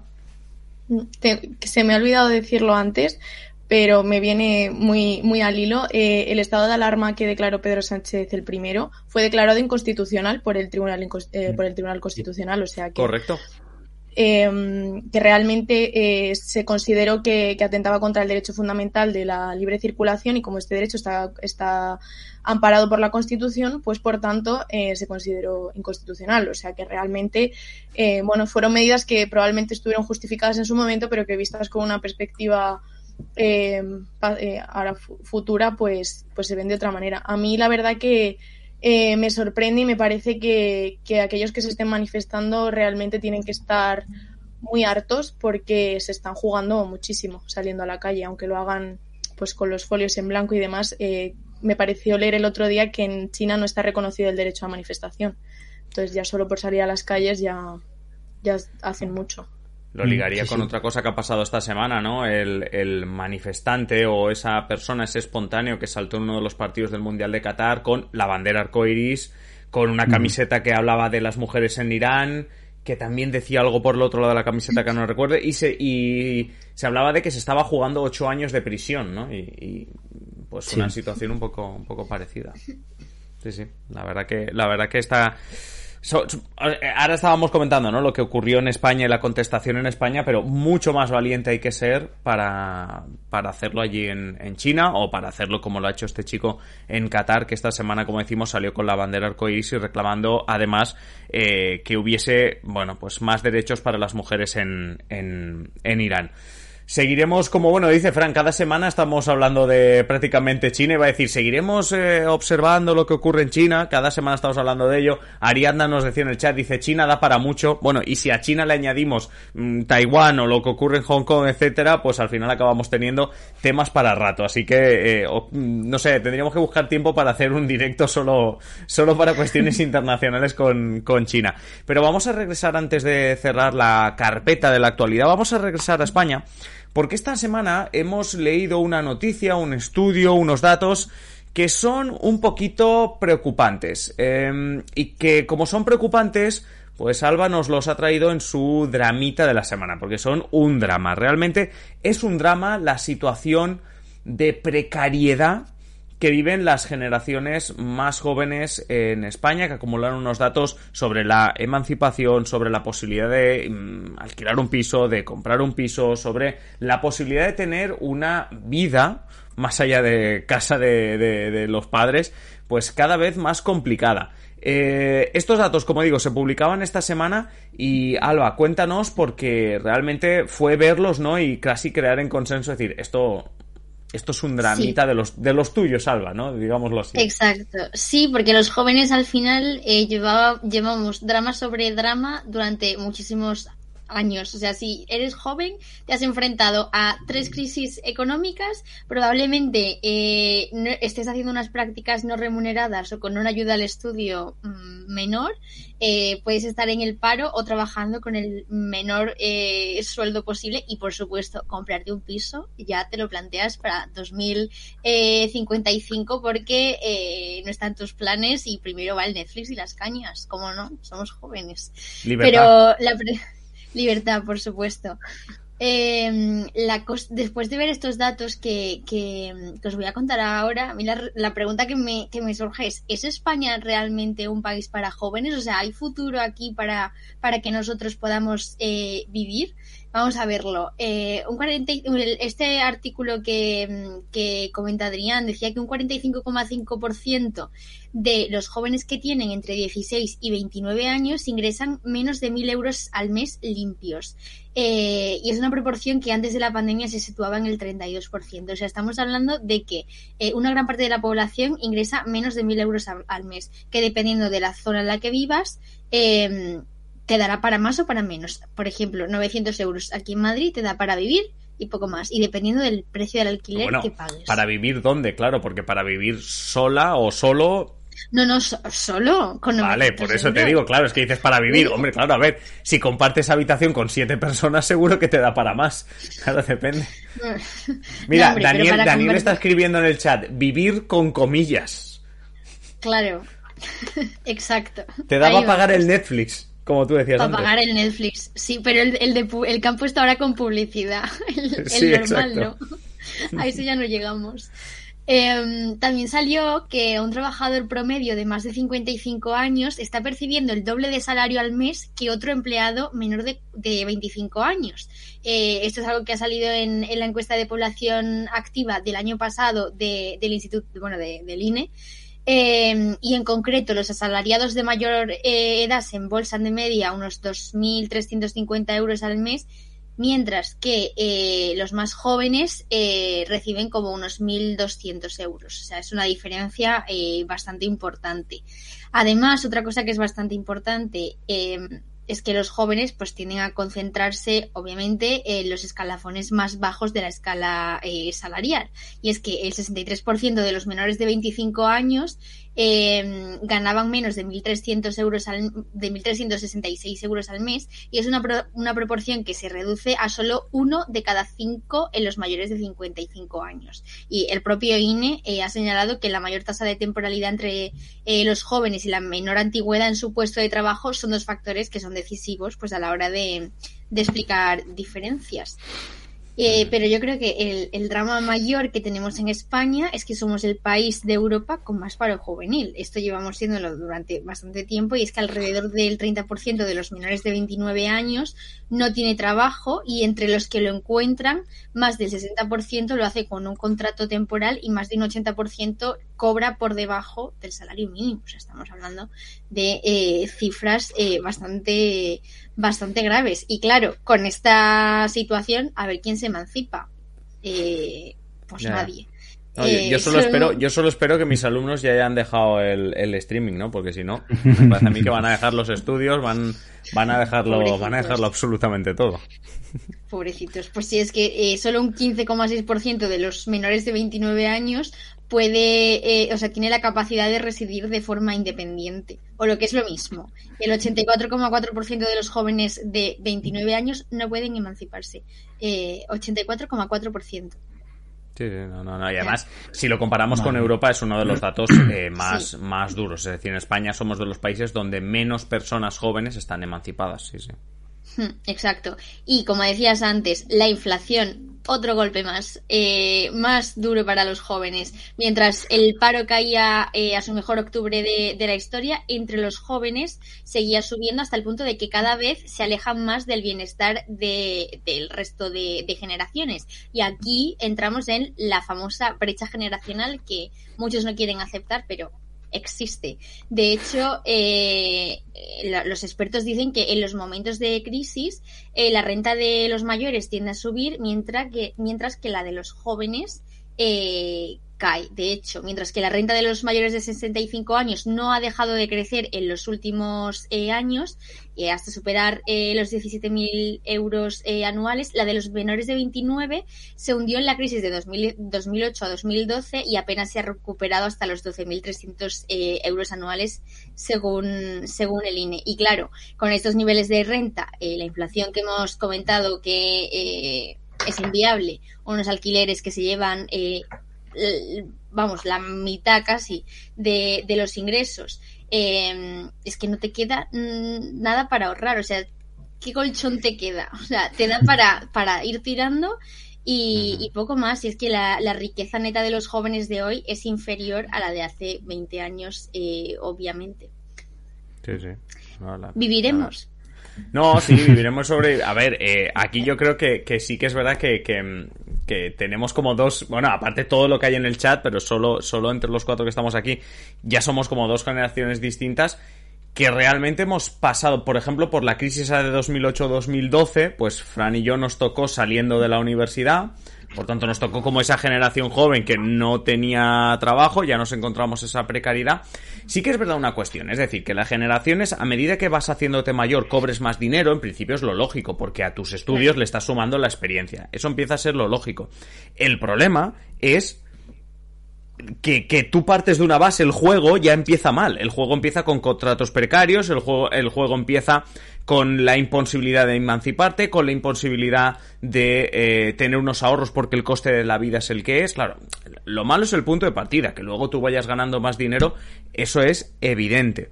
Luego hay otro tema que además eh, eh, sabéis que alguna vez lo, he comentado para decir, oye, hay que dedicar un día a, a hablar de eso, que es la diferencia brutal que se empieza a dibujar ya no solo entre los jóvenes y la gente de más edad, sino entre pensionistas y funcionarios que estamos viendo en televisión siempre cómo se actualiza el sueldo de los funcionarios, las pensiones, etcétera, para que no pierdan poder adquisitivo, y los que somos trabajadores, eh, sea autónomos, sea por, por nómina, da igual, trabajadores privados, el sector privado, ¿qué le pasa? Claro, porque eso ya no es de joven o viejo, por decirlo así. Pero, pero evidentemente mm. afecta mucho más a los jóvenes, porque jóvenes pensionistas hay pocos, y, eh, bueno, pues, a ver, puede haber otro tipo de pensiones, pero para que nos entendamos, hay muy pocos jóvenes. Sí. Claro, las no contributivas, mm, orfanda, lo que sea, vale, pero hay muy pocos. ¿Y funcionarios jóvenes? Bueno, sí, puede haberlos, pero evidentemente hay muchos de más edad, es decir, de más de... Tú has puesto la juventud, por decirlo así, este estudio ponía la juventud en 29 años. Pues evidentemente entre los 30 y los 65 mucho más funcionarios que los que hay por debajo de 29 que yo me veo esto que pasa con la revalorización de pensiones y demás y digo, eh, mm, ¿yo para cuándo? Pues imagínate vosotras que decíais, ¿no? 23 años, pues, pues imagínate todavía, si a mí me afecta, ¿no? O a ti, Fran, también, ¿no? Si nos afecta, imagínate las generaciones más jóvenes, pero, pero realmente, mm. eh, dice Daniel, mira, ¿sabes aquellas veces que yo me discuto mucho con Daniel? Para un comentario que tiene razón, dice, el sector privado tiene que pagar la fiesta. Pues yo no sé si pagamos la fiesta, pero, pero realmente al final sí que, hombre, yo no te digo que, que, que, haya una tensión social, pero sí que es verdad que, que muchas veces lo que se consigue es que haya contestación, que cuando vemos en redes sociales la noticia de eh, los pensionistas no sé qué, ¡pum! Hay comentarios que realmente yo no, es que nadie quiera que a los pensionistas no se les suba la pensión, ojalá se les suba, vamos, y se le doble la pensión a los pensionistas. Pero claro, que no sea. Mm, claro, que no, claro, porque al final lo que vas a incrementar no, no es el poder adquisitivo, es la desigualdad. Al final, oye, un pensionista, joder, o un, o un, funcionario va a ser va a ser la leche, pero no. no Fran, tú como el otro representante, va, di, di algo, que estoy aquí. No, lo que has comentado al principio, ¿no? Que, que ya salimos de, de, la carrera, ¿no? Que es cuando te crean estas expectativas laborales porque has estudiado que sea, ¿no? El que te explica que vas a ser profesional del ámbito que sea, ¿no? Sí. Ya nosotros ya salimos con esa, en plena, en 2012, 2011, 2012, ya salimos con esa, con esa crisis y desde entonces pues no hemos conocido estos buenos tiempos, ¿no? Que muchas otras generaciones mayores que nosotros pues sí que los, lo han podido experimentar más tiempos. Yo recuerdo cuando era adolescente de, hermanos mayores o, gente más mayor que yo que ya estaba en el mercado de trabajo que tenía unos sueldos que no tienen nada que ver con, los que se cobran en la actualidad y estamos hablando de trabajos incluso poco cualificados pagas dobles, todas esas cosas. Claro. Yo, mira, yo la única paga doble ¿eh? que, que conozco es por trabajar en una universidad pública. Lo Eh, digo así de eh, claro. Sí, es funcionarios, funcionarios. Sí, sí. Es eso. No, no soy funcionario, pero como tienen ese beneficio cualquier profesor que está Mm. allí, pues tal. Es el único. Pero, por ejemplo, mira, esto me ha creado curiosidad, porque Fran comentaba lo de la universidad, las expectativas. Eh, Lidia, por ejemplo, a vosotras, ¿qué os decían en la facultad sobre, sobre el futuro? No, no, no, pero lo pregunto en serio. O sea, en plan, ¿eran realistas diciendo, oye, mira, no te quiero deprimir, pero tal? ¿O eran en plan, vamos a por todas, el, pro- el próximo Pulitzer? No sé, ¿cómo, cómo era el, el tema? Eh, bueno, yo creo que hemos tenido un poco de todo, pero yo creo que ha, ha ganado el sector pesimista. Eh, yo esta clase Ha, no la viví, ha pero bueno, ganado, como- ha ganado el sector pesimista. Sí, yo en esta clase no estaba, pero bueno, hoy como vengo un poco en representación de Noelia, eh, Noelia me contó que en una clase salió llorando. Realmente de, de, lo fuerte que era, ¿no? El, este mensaje, yo me acuerdo que además en primero de carrera teníamos a un profesor eh, que trabajaba en el grupo Prisa y le teníamos a última hora y nosotros teníamos pues ese horario de, de tarde, salías a las nueve de la noche y yo recuerdo sa- salir realmente mal, estar en el metro reflexionando diciendo, ¿qué he hecho? ¿No? Porque te lo venden tan tan mal el panorama, porque es cierto que hay gente que ciertas carreras que, bueno, lo pueden tener un poco más difícil, pero bueno, aquellos que nos decantamos un poco más por la vocación lo tenemos más complicado y, realmente te replanteas todo y si te lo estás replanteando desde que acabas de entrar en la universidad con 18 años, pues según va avanzando tampoco mejora mucho tu, tu expectativa. Entonces, bueno, yo creo que al final justo es eso, que nos han vendido, nosotros tenemos como una crisis de expectativas, ¿no? Eh, tenemos de referencia, yo al menos un poco a la generación de mis padres, eh, primeras generaciones que empezaron a llegar de manera masiva a la universidad, que accedieron a buenos puestos de trabajo. Mi padre una vez me dijo, eh, aunque no te lo creas, existen los, los coches de empresa, ¿no? Que para, yo digo, ¿qué es eso? Teléfonos de empresa, ordenadores de empresa, Exacto, Correcto. ¿no? La, cestas de em, Navidad, que se acerca Navidad, cestas de Navidad. Cestas de Navidad, yo recuerdo de verlas de pequeña y cómo de repente desaparecieron, ¿no? Entonces, eh, bueno, al final eh, creo que tenemos como unos referentes a los que aspiramos, pero que es realmente difícil llegar, llegar a ello, ¿no? O sea, eh, a mí alguien con 25 años me dice que se ha independizado y me parece increíble. Y, y yo cuando he hablado con gente de otros países europeos, le digo que con 23 vivo con mis padres y, considerará que es, es un fracaso.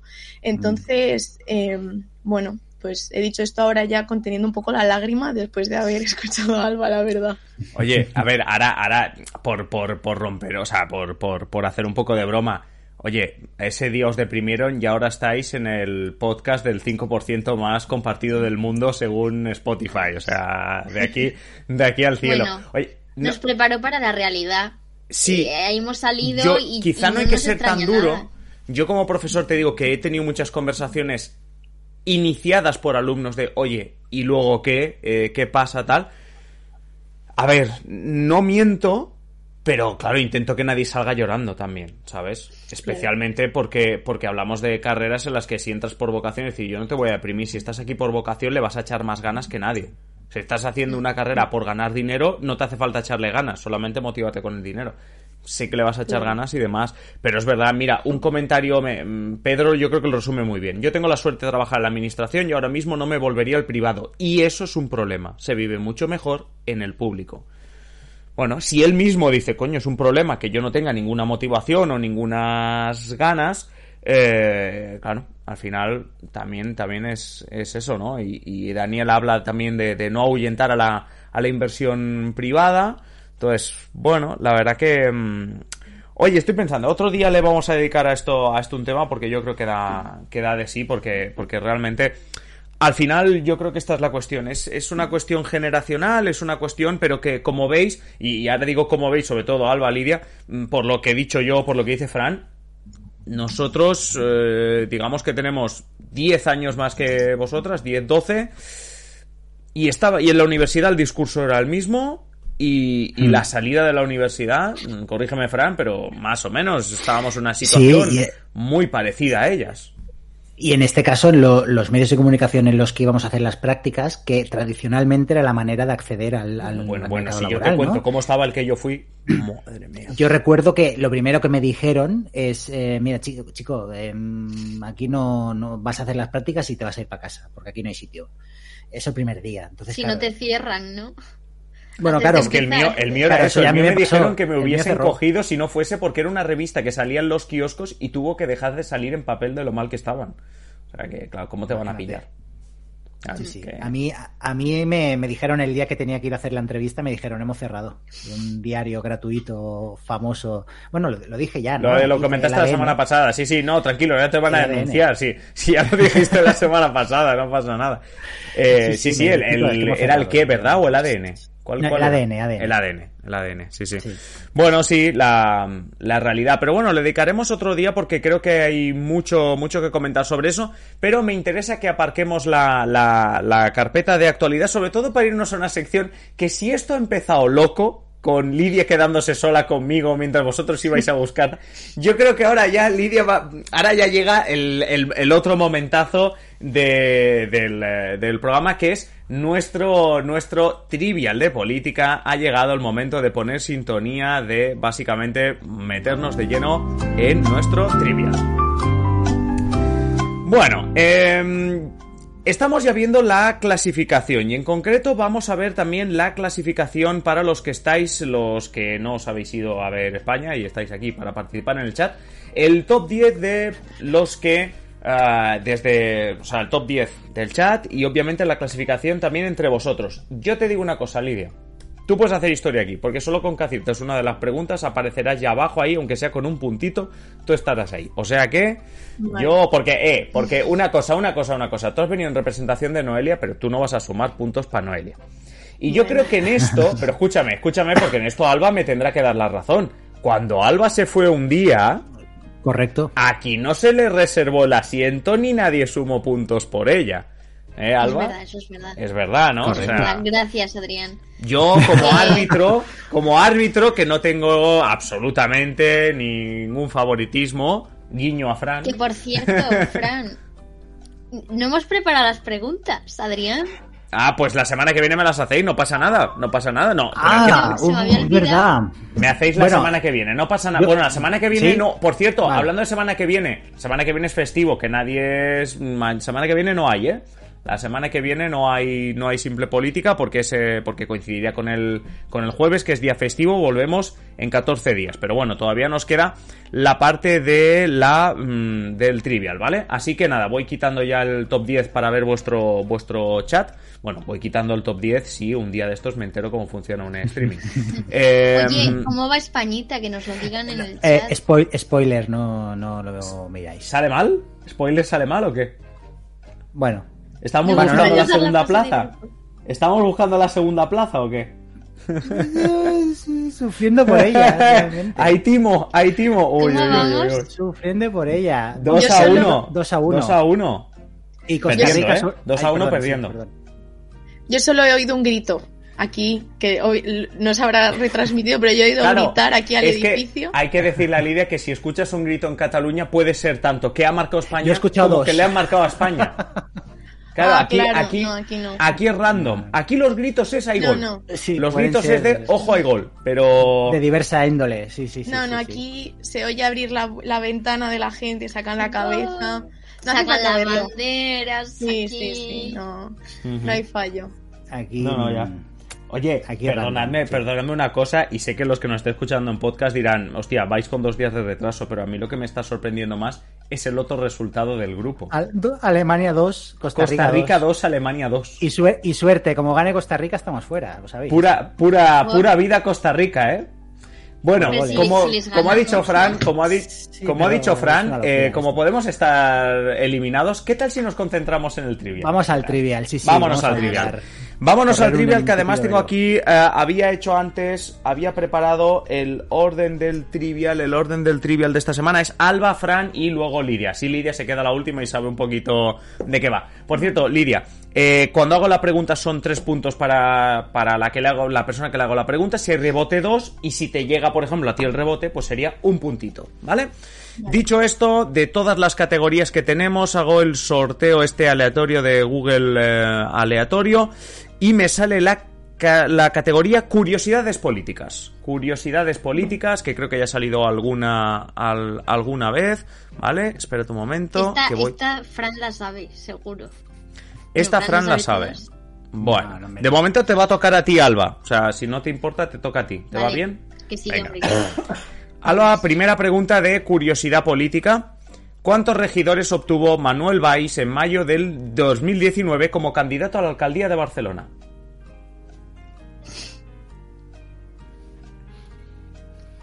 Fran ¿Te doy tiene cara de lo sé. ¿Te doy pistas? Sí, por favor. ¿4, 6, 8 o 10?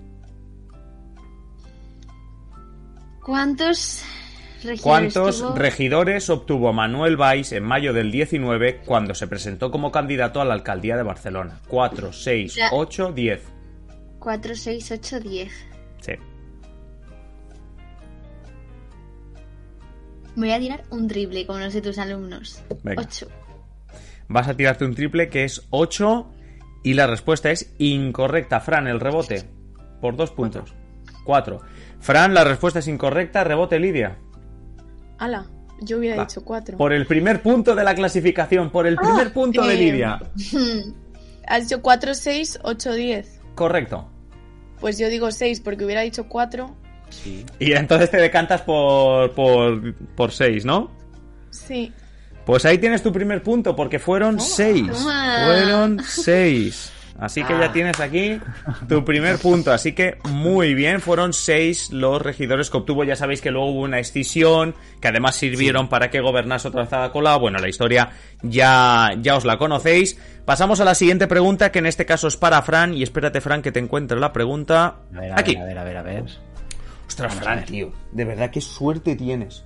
Es que No, siempre, tío. esto- Qué siempre. suerte Pero tienes, no, no, esto es serio. mal. Empezar así es mal. Eh, Si luego la fallas ¿Sabéis? Es que... Expectativas. No, porque Bueno. no la vas a fallar. Fran, Fran, A ver, vamos. a ¿Dónde ver. querían enviar a Artur Mas desde la CUP cuando buscaba ser investido en 2016? A la papelera de la historia.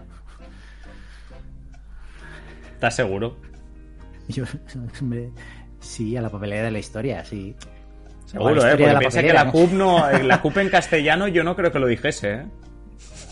Hombre, al. No, hombre. ¿A dónde lo querían enviar? Sí.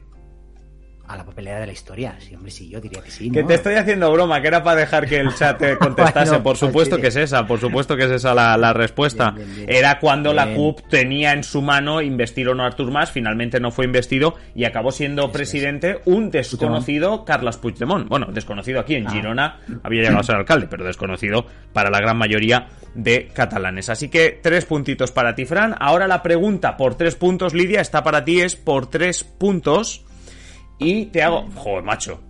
A Fran le hago una pregunta sobre Cataluña y a ti, Lidia, te hago esta pregunta. ¿Por el robo de qué producto acabó dimitiendo como presidenta de la Comunidad de Madrid Cristina Cifuentes? Una crema. Qué suerte tenéis. Es que ha sido como. O sea, le- ya, Alba, yo qué quieres que te diga. Está todo, está todo pactado. Oye, pues se ha llevado tres puntos más, Lidia, ¿eh? Yo no digo nada, Toma ya, pero. eh. Toma ya. Es la Atención que lleva cuatro, ¿eh? Sí, sí, sí. Lleva. Cuatro puntos ahí, ¿eh? Lleva cuatro puntos. Yo no es por nada, pero lleva cuatro puntos.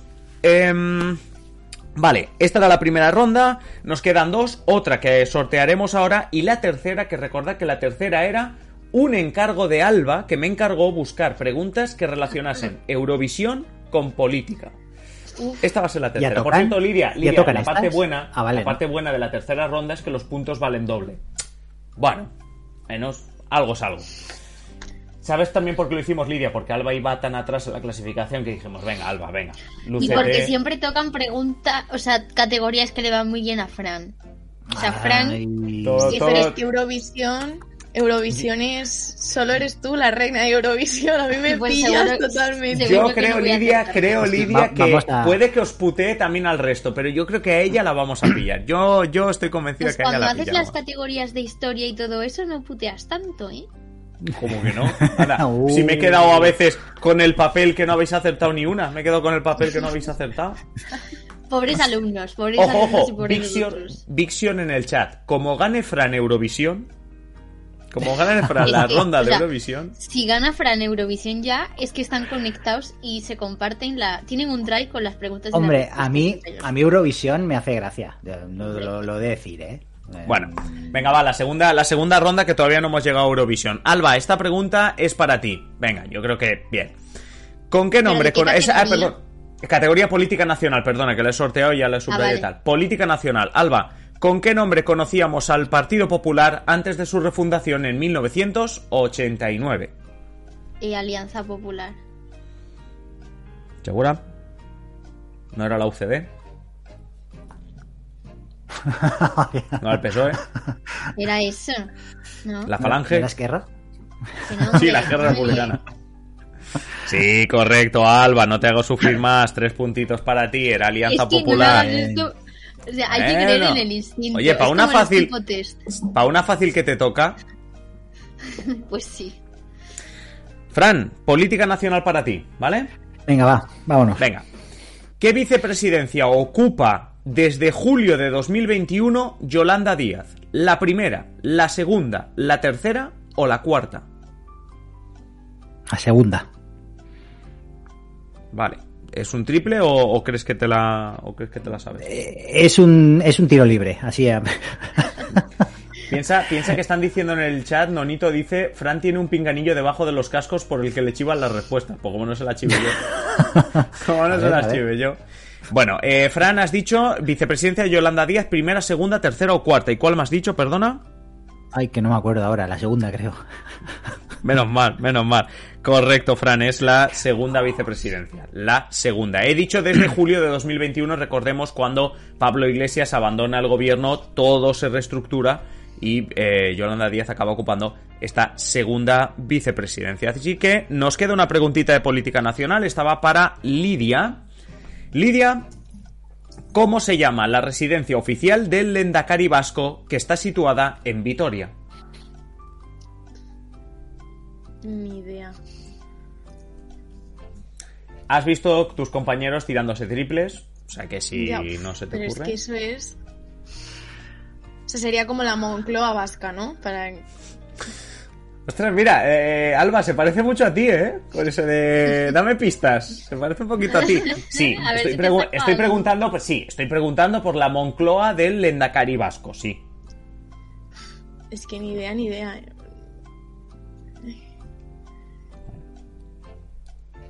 Tírate un triple. O sea, es que por no estar, no estado ni en Bilbao, te quiero decir, pues. Oye, pues se Me come muy bien, ¿eh? El País Vasco en general, Ya. Bilbao, Sí, se sí, come sí, muy está bien, bien. ¿eh? Está, Se lo tengo súper pendiente. Eso se dice en Pues todos los sitios, ¿no? Cuando dices un sitio, dices, se come muy bien ahí, Se ¿eh? come muy bien.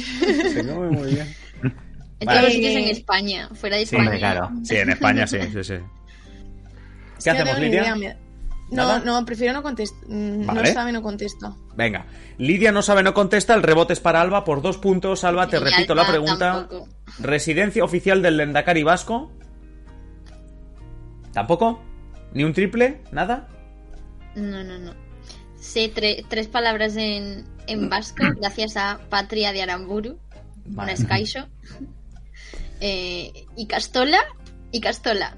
Mm, ¿Es No, y? Castola no es la residencia. Dice Ariana además el tema de tomarse unos pinchos en el País Vasco, que se come muy bien, como decíamos. Eso también. Zorionak, sí, pero tampoco. tenemos tampoco. una amiga Alba. Alba, ya, ya está, ya. Quiero decir que no, no sirve, no sirve. Ninguna de esas es.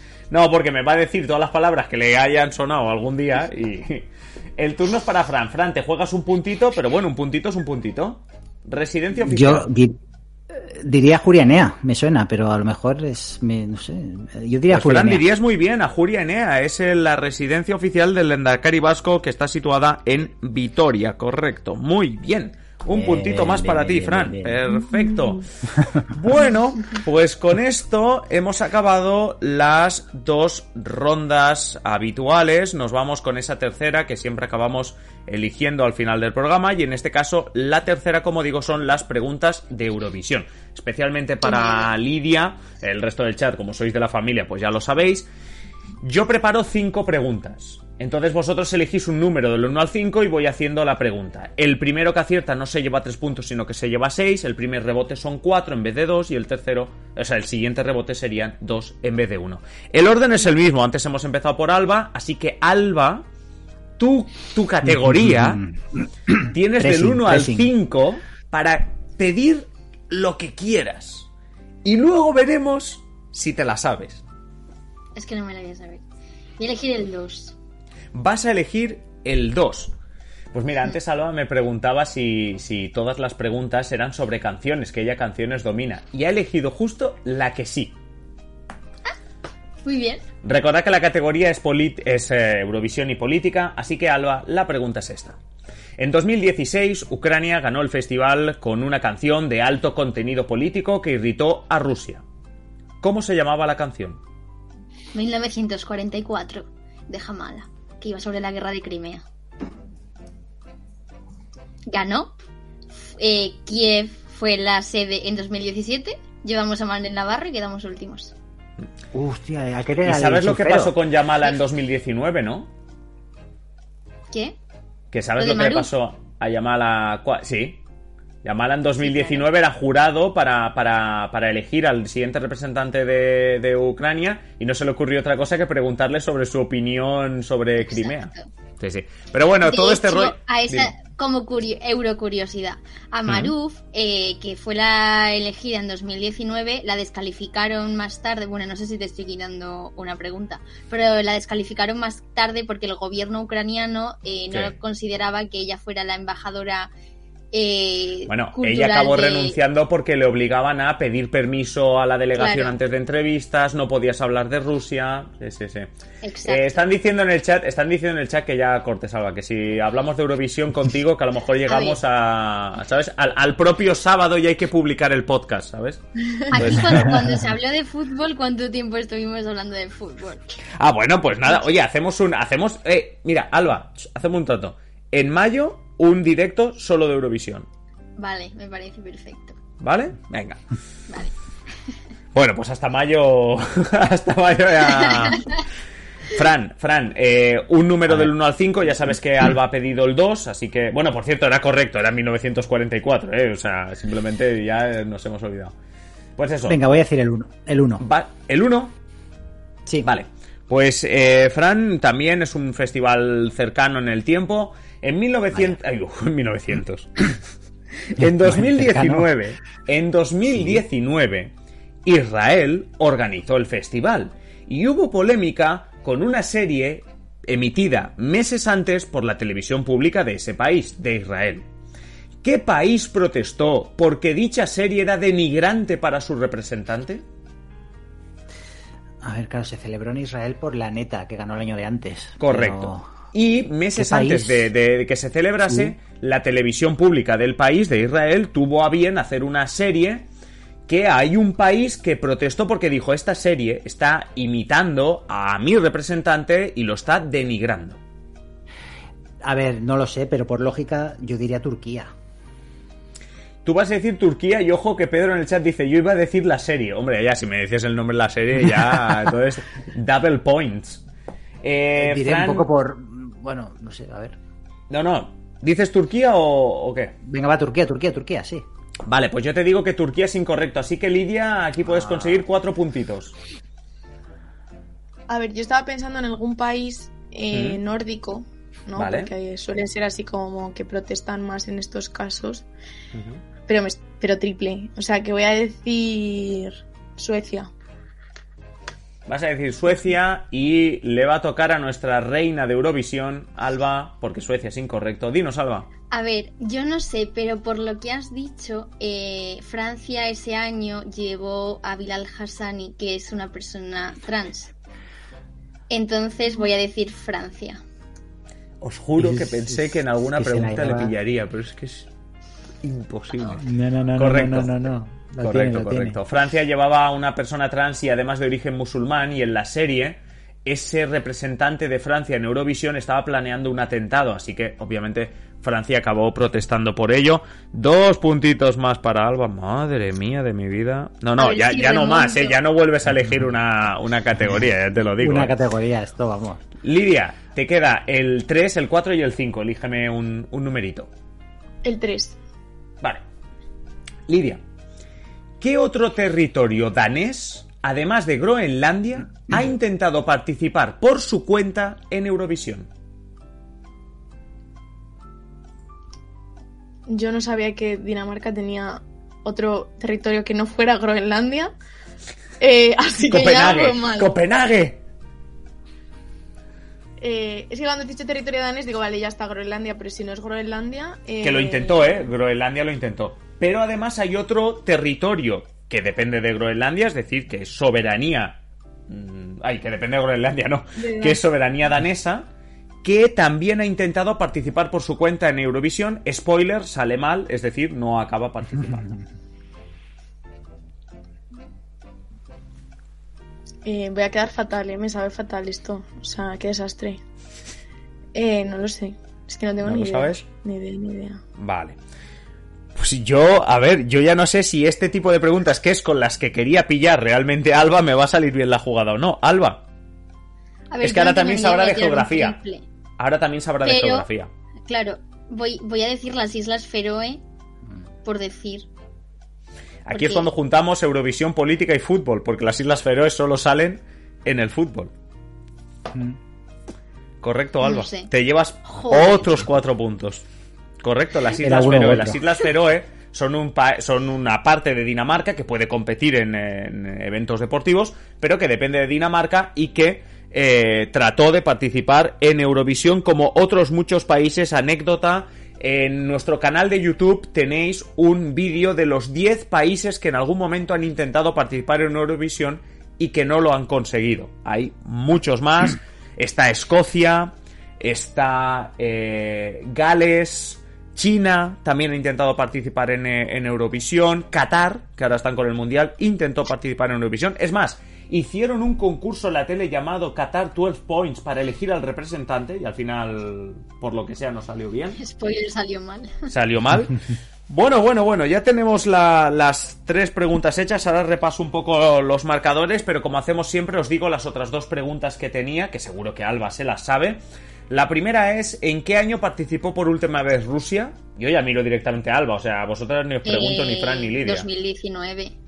2000... Joder, macho, para una que le he pillado, ostras. No, 2019 no. 2020 entonces, porque en 2019... Ah, 2020 con Sergei Lazarev. Correcto, sí, sí, en 2020, el, el año que se suspendió, ¿verdad? Sí, es verdad. Si se suspendió, ¿cómo sí, va a ser 2020, Alba? No se suspendió. Ah, Cantaron no, en 2020 casa, En ¿no? 2020 Claro. hubo... O sea, se suspendió, pero, pero estuvo. No, hombre, yo recuerdo que Va a estar Bla- el Blas cantó. en 2020 si se suspendió por la pandemia. Fue en 2021. Sí, pero hubo, hubo un evento. Hubo un acto. Hubo un evento. Madre mía, aquí la, la fan eurovisiva. Madre mía. Bueno, y la quinta va, venga, va, la, la última que nos he hecho. ¿Cuál Bueno, es el ¿qué único año fue entonces? En 2021. Antes de la guerra, 2021.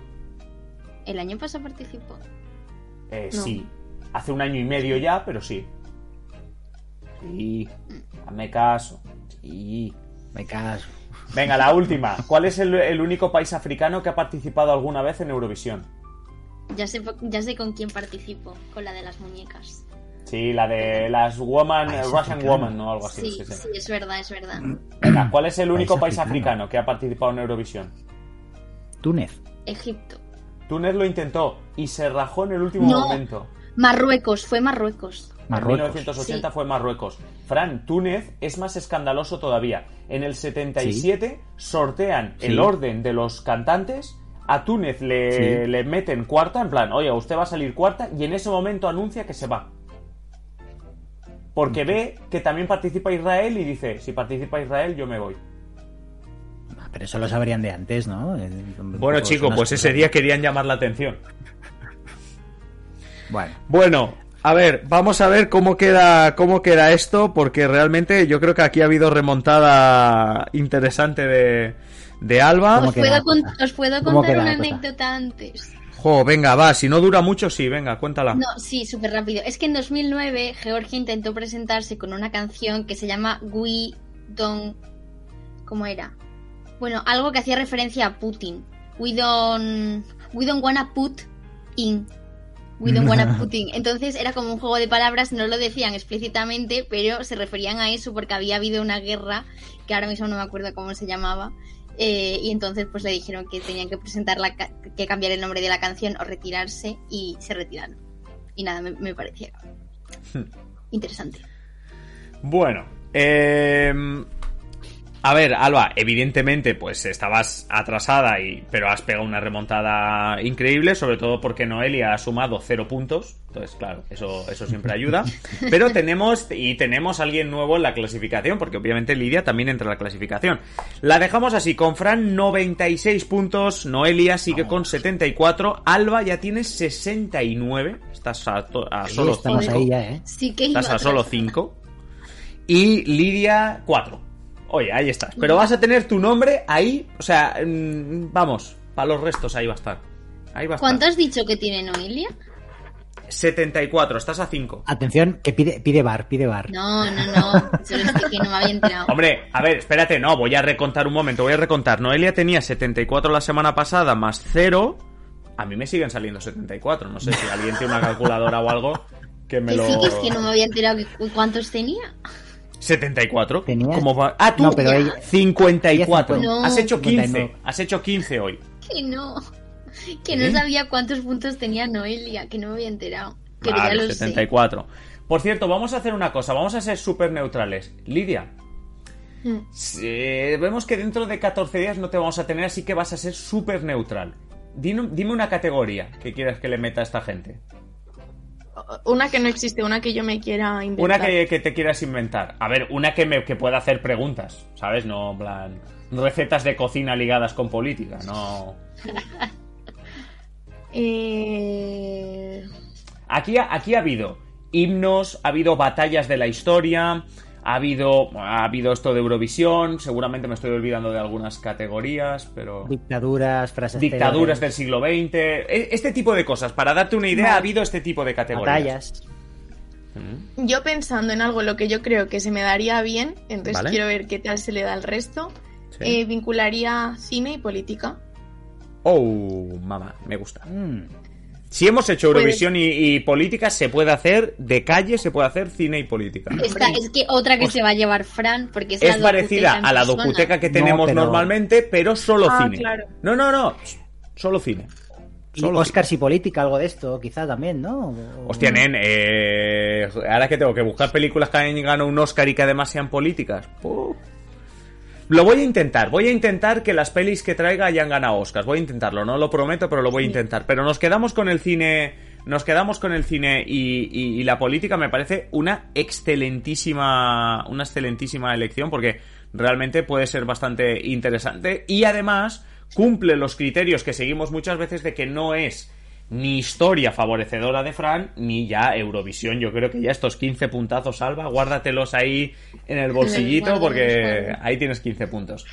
Bueno, oye, con esto cerramos el, eh, el programa de hoy. Recordemos, la semana que viene, el próximo jueves, no hay, por tanto no habrá podcast a partir del sábado, así que nos vamos de puente. Volveremos en la siguiente semana, que será el día, sería el día 15 de diciembre. Volveremos el día 15 de diciembre. Y nada, muchi oye, lo primero darle las gracias a Lidia. Lidia, muchísimas gracias. Nos lo hemos pasado muy bien jugando al trivia contigo y sobre todo aprendiendo también eh, sobre todo lo que nos has contado en la primera parte del programa. Muchísimas gracias Lidia y seguro que te tenemos aquí prontito otra vez. Muchas gracias a vosotros. La verdad que me lo he pasado súper bien. eh, se me ha pasado muy rápido. Y nada, encantada de haber pasado este rato, la verdad. No eres la primera persona que dice que esto se le, se le pasa, se le pasa rápido y eso que, y eso es lo que nos gusta. Al final, mirad, lo decíamos antes, la estadística, la mitad de la gente que nos escucha en podcast llega hasta el final y eso la verdad que es de agradecer. Como os agradecemos a todos los que estáis en, eh, en el chat, eh, pues eso, lo- todos los que estáis en el chat, que, que hayáis estado una semana más. Mira, está diciendo Ariadna que justo el próximo, el próximo sesión de control es su cumpleaños. Pues oye, es la líder de nuestro trivial, pues oye, habrá que felicitarle dentro de, de 14 días. Eh, Alba, Fran, pues lo que os digo, que guardad estos puntitos del trivial, que estudiad películas, miraos muchas películas y que nos encontramos la, la semana que viene. Muchísimas gracias también a, a vosotros. A ti, como Gracias siempre. A vosotros.